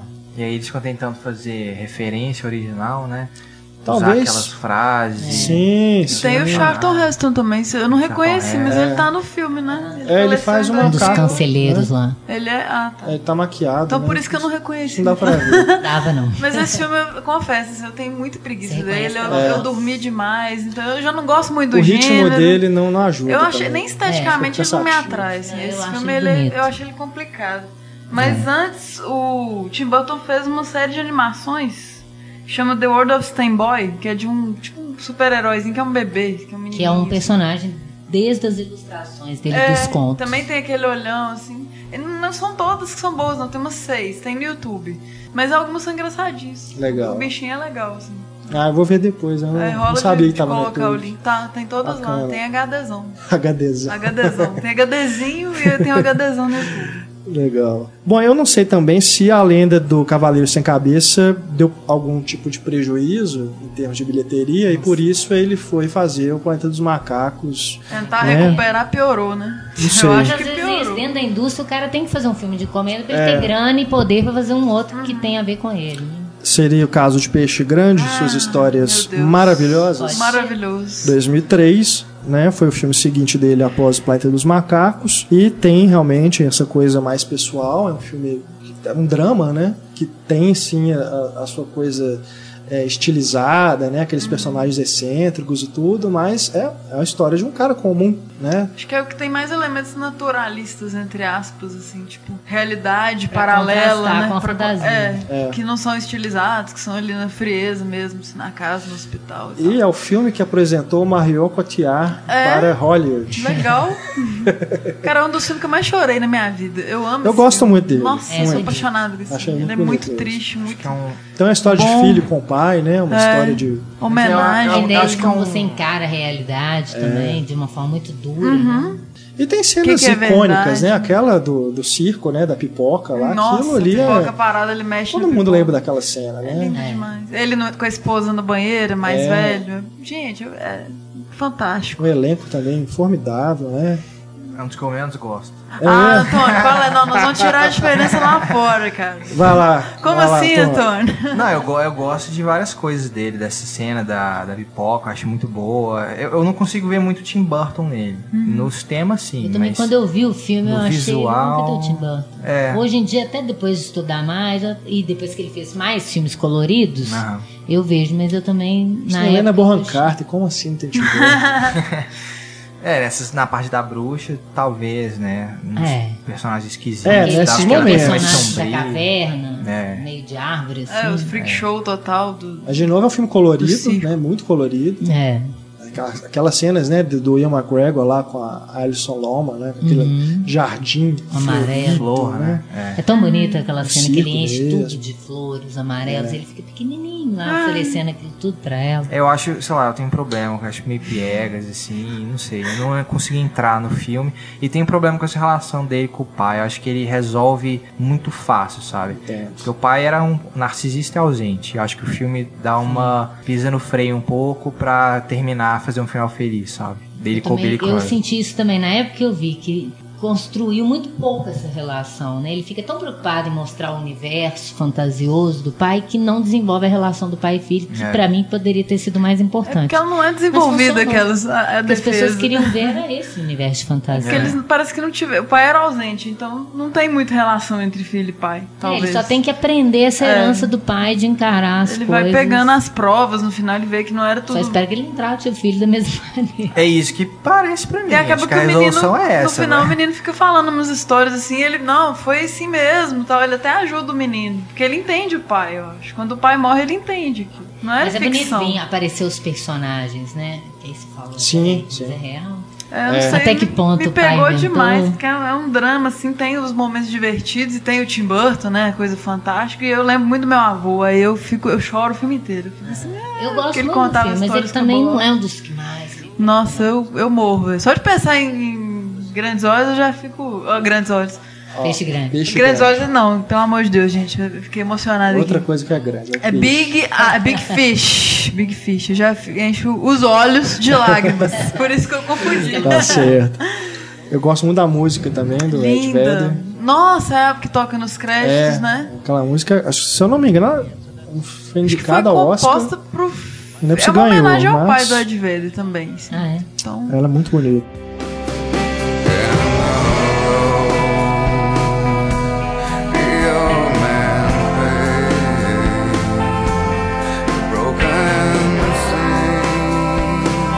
É, não, eu, eu me emocionei muito na época que eu vi o filme. é e uma coisa que se fala no filme também, assim, que, que cada vez que eu vejo, e no filme também, assim, ele vai voltando nas histórias, é um homem diferente, então você vê com outros olhos e de forma diferente, vai lembrando aquela coisa, te emociona de uma forma diferente. Você tá em, com tal idade, aí eu vou rever Peixe Grande com 40 anos, eu vou chorar mais ainda, entendeu? É. Com 50 eu vou pensar em outras coisas, eu vou chorar mais ainda. Então, acho que ele é um dos meus filmes preferidos assim, na vida. Ó, Sério, Peixe Grande é, tá no Agora top eles vão 10. ficar sem conversar. É, agora Antônio. Agora acabou a amizade, né, Antônio? Mas isso que é, é é por isso que é tão difícil fazer crítica em cinema, porque é uma Muito experiência pessoal, né? muito pessoal, É. muito individual. Né? As pessoas vão fazer referências ao seu próprio universo, ao próprio passado, sua própria vivência de, de imagens, de coisas. Né? E é legal que caiba todas essas vivências, senão ia ser muito fácil todo mundo ganhar dinheiro com cinema. É, Todo mundo vai gostar ou não, né? Por isso que não tem forma. A Noiva Cadáver, Você pulou a fábrica 2005. Fantástica Fábrica de Chocolate de propósito? Que é no mesmo ano, né? Ah, tá. A Fantástica Fábrica de Chocolate e a Noiva Cadáver. É 2005 também. É, não, no popular. É, vamos falar a gente dos tem que dois. reclamar, né? Sim. A gente tem que reclamar bastante.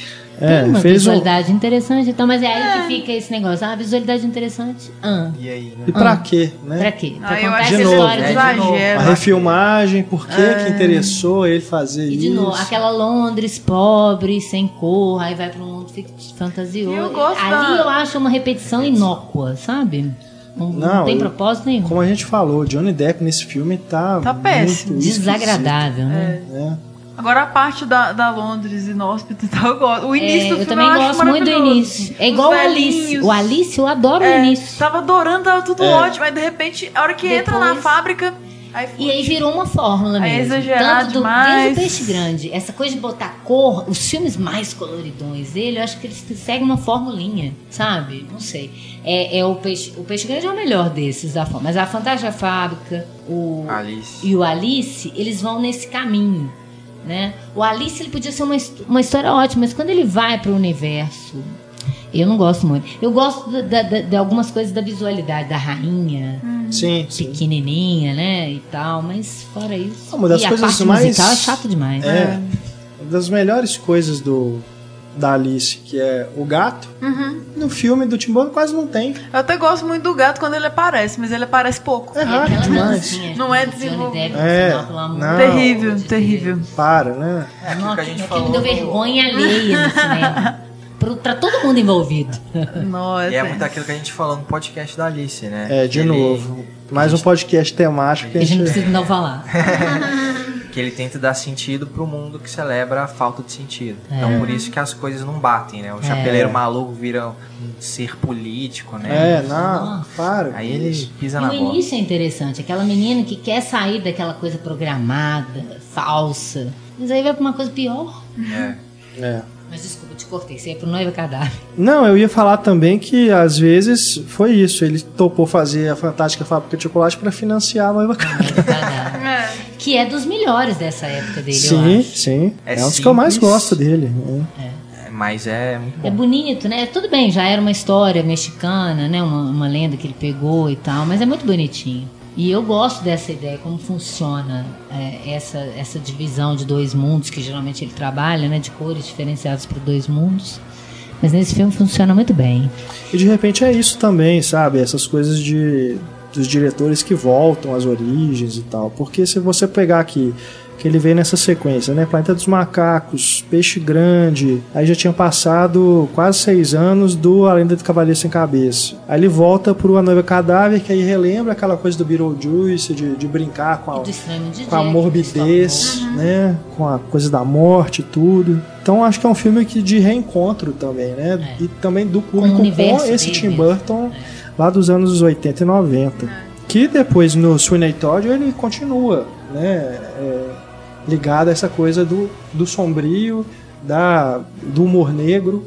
Mas eu não sei, já é um filme que eu, eu acho bonito, Eu mas acho bonito, mas eu não gosto. se, fosse, se não fosse desculpa musical, talvez fosse melhor. Sei Então, lá. eu Eu não gosto com das musical, músicas. mas eu gosto dele como musical.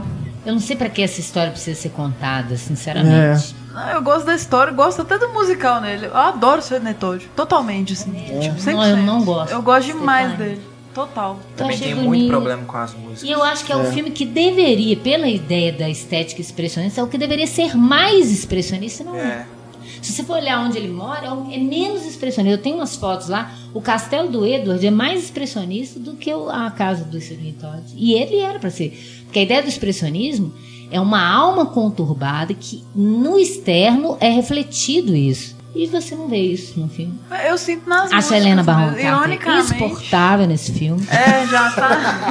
Insuportável. Acho que ela tá até mais bonita nesse filme. não sei, Eu, eu gosto Tem o- demais. Eu tenho problemas com ela. Sacha Musical, Cohen eu gosto tanto que eu meus amigos a gente faz encenações assim, Johanna, tipo, e fica cantando um pro outro, Eu sempre tive problema. Adoro esse musical. O povo gosta dela por causa do Clube da Luta. Eu acho ela no Clube da Luta de cortar os pulsos. Eu gosto dela também. tenho. Gosto dela. Tem o Alan Rickman também no Todd, né? Eu gosto dela de rainha no Alice Países Aí eu já não gosto dela. Combina. É o único ponto que eu não gosto dela. Que ela é tão over, tão exagerada, que ela combina naquele tipo de papel, eu acho. Mas é minha opinião, né? Só a minha opinião. É, vai bater ou não? Aí vem o Alice, né? Que a gente já descascou. Tem o. Aí depois Sombras da Noite, 2012. E o Frankenweenie também, né? De novo, uma animação e um live action no Na mesmo época, ano. eu escrevi uma crítica sobre o Sombras da Noite. Todo mundo falou, nossa, foi a melhor crítica que eu li. Porque eu defendi muito essa ideia do mais, do mesmo, essa ideia de por que não um diretor se repetir. Tem coisas no filme que eu amo, e tem filmes, tem coisas que, assim, dá vontade de falar, me deixa eu pegar esse roteiro, deixa eu tirar Deixa eu te umas ajudar, coisas, né? Por favor, deixa eu fazer uma, uma revisão nesse roteiro. É. Porque a primeira parte é muito legal. É muito interessante essa ideia do cara ficar corpo e voltar parecendo nos anos 70. Ah, é legal. E não aproveita isso, vira umas piadinhas bobas É, que não são aproveitadas. exatamente. E aí ele não sabe se o filme é, de- é terror, se é comédia, se é uma paródia, Uhum. se é. Você fica sem saber onde é que o filme tá. Ele cai muito na ideia do Marte Ataca, mas às avessas. O Marte Ataca ainda dá pra você se divertir. É. Esse tem poucos momentos. Tem algumas Eu gosto da legais. parte da Karen Carpenter na televisão, da fase, da hora que ele chega e tá perdido ali naquele mundo. Se ele tivesse trabalhado essa adaptação dele naquele mundo, pra mim era o melhor. Mas aí ele vai pra um outro caminho. O figurino é fantástico, né? A 70. visualidade é, É, sempre sim, boa. exatamente. A é. fantasma da mulher dele lá lembra demais a visualidade do Noiva Cadáver. É um Uhum. momento que eu acho que, eu até falei isso na minha crítica, o Tim Burton para de ser. Ele já fazia isso antes, mas é- esse momento é o mais descarado, que tem uma intertextualidade, que ele está cruzando com vários textos, TV, de quadrinho, de cinema e tal, e uma intratextualidade que ele está citando os próprios filmes dele, a visualidade de outros filmes dele, né? A fantasma é a Noiva Cadáver É. em, em live action, em corpo, né? Um fantasma de corpo. Mas enfim, da atriz. Eu gosto até do Alice Cooper, cara, que é engraçado. Ah, que é, ele vi- nunca vi a mulher mais feia que eu ótima. já vi, que é Alice, É uma né? piada ótima. É, aquilo. legal. Eu escrevi isso também na época. Eu ressaltei os pontos bons e falei: é, o filme tem problema, mas ele tem pontos bons. A Eva Green tá É, maravilhosa. isso que eu ia eu dizer. gosto muito dela Grace também. Eu gosto de- também. dele com a Eva Green. O próximo filme dele é com ela também, né? Isso, o Orfanato da Senhora Peregrine para Crianças Peculiares. É. Vai ser lançado esse ano, 2016. A gente fala sobre ele, né? Que No são- papo de redação. Que pelo, pelo que eu lembro, elas são peculiares porque é uma ideia meio de mutante mesmo, de X-Men e tal, Ah, tem é? poderes. É baseado em material breve, né? Livro, alguma coisa assim. A É, Eva Green é uma atriz que eu acho tão bonita, tão Ela é interessante. maravilhosa. ela faz escolhas tão esquisitas. ela podia ser uma, uma- uma super diva e ela não- não quer ir por esse caminho. Mas acho que mesmo ela fazendo escolha ruim, ela ainda é diva. Ela é maravilhosa. ela é maravilhosa. coisa assim, ela É. continua maravilhosa. E, né, o, o último dele que foi lançado foi o Grandes Olhos, 2014. A gente não falou do Frank, Frank Winnie em 2012? Winnie é aquilo que a gente já comentou, né? Quando falou do É, curta é e mesmo. tudo. Que eu acho É uma um animação bonitinha, Espichou um curto. espichou Eu acho os curta. personagens todos incorporados dispensáveis, assim.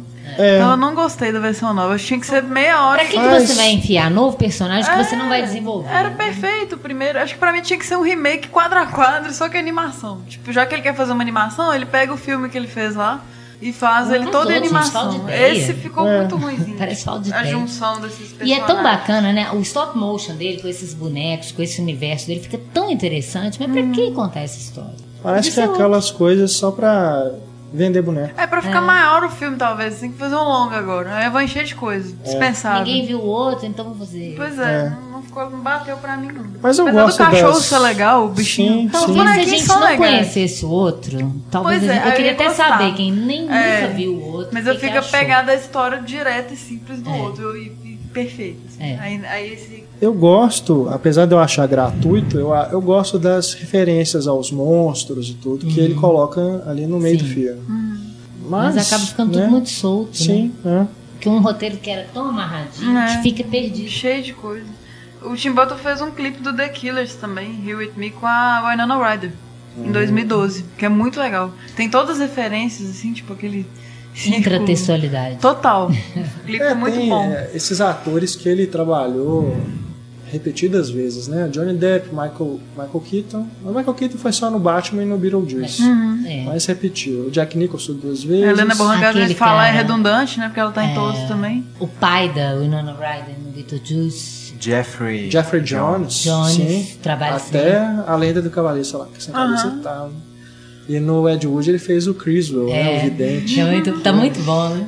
Eu gosto também, é a gente não falou, mas eu gosto muito do Bill Murray também. Nossa! Ai, de maquiagem, é fantástico! Maravilhoso. Dos melhores Bill Murrays. É, adoro ele. A, a cena que ele vai ser batizado É bom demais. dá uns, um dos melhores momentos do, time, do Bill É. Murray. É mesmo. Muito bom. Tá. Fica ameaçando que vai mudar de sexo, nunca vai mudar. Então, É. Muito bom, muito bom. E o Michael Keaton vai nova parceria agora em Beetlejuice 2. Ah, tá O que vendo? que vai Pra dar, quê, né? gente? E Dumbo, o que, que é isso? Não, Dumbo acho que foi descartado. O que que rolou? Dumbo, eu não sei Parou de tá. falar. É, eu não lembro sabe. quando saiu a notícia. ia fazer um Dumbo. Querem Live fazer action. live action do Dumbo. Uma coisa Que, bizarra. gente? Pra fazer o bicho Jesus. em computação. É, tipo, Vai ser o Por Johnny que Depp Deus? nossa. Não, mentira. Ah, é mentira. Tá bom. Vou colocar aqueles motion capture nele, né? Nossa, Pra aí, ele... aí o Johnny Depp, se, se morrer, fica feio pra ele, velho. Não vai, não vai virar um herói. É. Ele tem que Gente, fazer alguma coisa que boa antes de morrer, Você gente. lembra do filme O Jogador do Altman? Que vem os produtores falar, ah, esse filme podia Oh. ser dirigido pelo Tim Burton. Aí o Tim Burton, aham, aceito. Me veio na cabeça agora, o Não é? jogador. Parece aquela coisa de produtor. Vamos fazer isso, a gente chama o Tim Burton, chama uns esquisitos e o povo vai gostar. gente, pra quê? Eu acho que o Tim Burton tinha que entrar mais em foco, sabe? Ele tem que amadurecer, porque um cara já tá mais velho, né? Ele vai ficar fazendo só que- que concessão para estúdio. Sabe? Já É. é bom do jeito que foi, né? Aí vai trazer a Winona Ryder, tipo, não sei quantos anos depois, né? Mais de 20 anos depois. Ressuscitar. Michael Keaton também. Por que, que o Michael Keaton envelheceria? Vai né? ser doido se ficar legal. De Ficar novo, Tem massa, que vai ser vai doido, mas ele tá né, essa estranho. história. Isso é demanda de estúdio, que a gente vive nessa onda de nostalgia, né? Que a gente, eles só ficam grana fácil. requentando as coisas que deram certo lá nos anos 80, nos anos 90. É. Então, com certeza, é fruto disso. Esses produtores jovens que não sabem criar ideia nova e fica, vão ver, vão beber lá de trás, vão É. pegar um trem lá pra gente ferrar. Né? Vamos ferrar um filme que, já tá perfeito. A gente falou, né, várias vezes do Grandes Olhos aqui, Uhum. mas citando como é, Não Tim Burton. não Tim Burton, né? Como o lado negativo da, da filmografia dele. Esse até me dá mais raiva ainda da história, porque ele podia tanto ser um filme eh, feminista, né? E ele vai. Ainda mais no ah, contexto mas não tem agora. que contar ainda isso da vida dela, isso da vida dela, que não interessa, podia pôr escrito no final. Sabe aqueles escritinhos que bota? Aconteceu isso, igual aquele o filme ruim que eu falei, faz no final, bota explicando. Aí fala, fulano fez isso. Eu falei, quem era fulano? Eu não sei quem é fulano no filme. Tô envolvida filme com fulano. do Oscar desse ano. Mas esse filme, ele começa, eu falei, gente, que interessante, olha por onde, que caminho que o Tim Burton foi. Eu acho assim, a primeira meia hora do filme eu tava encantada, É, fascinada Depois o ficou chato. Depois ele perdeu o filme. Que fica uma coisa maniqueísta também, né? do Christopher é, Waltz O lá. marido contra a mulher, e não uma coisa de homem contra a mulher. Vira aquele marido É. específico quanto essa mulher específica. E aí Quer ferrou. se envolver. E pior que o elenco é, bom, né? Amy Adams, Elenco Kristen ótimo. Ritter também Não, tá fazendo eu lembro que seguraram o filme pra lançar na temporada do Oscar, né, no final do ano ali, pra poder ver se ele conseguir competir com alguma coisa. Né? Deu no que deu. E nem a ideia dos grandes olhos, que é o mais característico que poderia ter interessado ele, é aproveitado direito. Uma É. cena que tem uma menina que o olho esbugado, os quadros tem um tiquinho. Que é a coisa mais Tim Burton que tem É. no filme, né? Mas o resto deixou E a não é desejar. porque o filme é ruim, porque ele não é do estilo do Tim Burton. É porque o roteiro é ruim, ele vai pra um caminho É genérico biográfico demais. E aí, em vez de pegar. Porque eu acho assim, o que, que é interessante contar uma história real, a história de um personagem? Que aquilo ecoe na época de hoje, te faça pensar sobre aquilo hoje, não sobre aquela pessoa só. Senão eu vou no Wikipedia. Sabe, não precisa nem ler um livro, eu vou Exatamente. no Wikipedia. Pegar o mais Exatamente. raso que eu, pra eu saber daquela figura e pronto. Agora, se você vai recriar e gastar tanto dinheiro pra contar aquela história, eu acho que ela tem que ser mais do que só dar dados históricos de se aconteceu isso ou aquilo. E aí os quadros são maravilhosos, né? Que São. no final ressuscitar isso que é importante também. né? Porque levantar essa história é importante pra isso. Quantas mulheres ficaram atrás de homens que, que a sobrepujaram dessa forma, né? Mas aí ficou aquele. Ah, é nesse caso específico aconteceu isso, isso, isso. Isso não interessa. Ele vai pro tribunal e É. tal, bocejos. Seja, Por favor, Tim Burton, ressuscite. por favor. Acho que é isso, né? grande força. Foi um bom fechamento esse pedido da Foi. Stefani. Ressuscite, Tim Burton. Estamos Foi. aguardando você. Agradecemos a presença da Ana Lúcia mais uma vez. Me agradeço, agradeço os demais. ouvintes que a Stefani me mostra as mensagens, gente. Fico muito feliz. Sucesso total no Instagram. Foto mais comentada do Instagram, Ana Lúcia. Diva absoluta. Antônio Stefânia. Valeu, Valeu. Valeu. A você, nosso querido ouvinte, a você, nosso querido colaborador, muito obrigado pela companhia em mais este podcast. E fique de olho, você que é assinante do Cinema em Cena, nos próximos programas, acesse o painel do assinante para você saber qual é o tema né, do próximo podcast e poder participar com perguntas. Nosso e-mail para contato, mais uma vez para você, cinema@cinemaencena.com.br. Um grande abraço, até mais, tchau.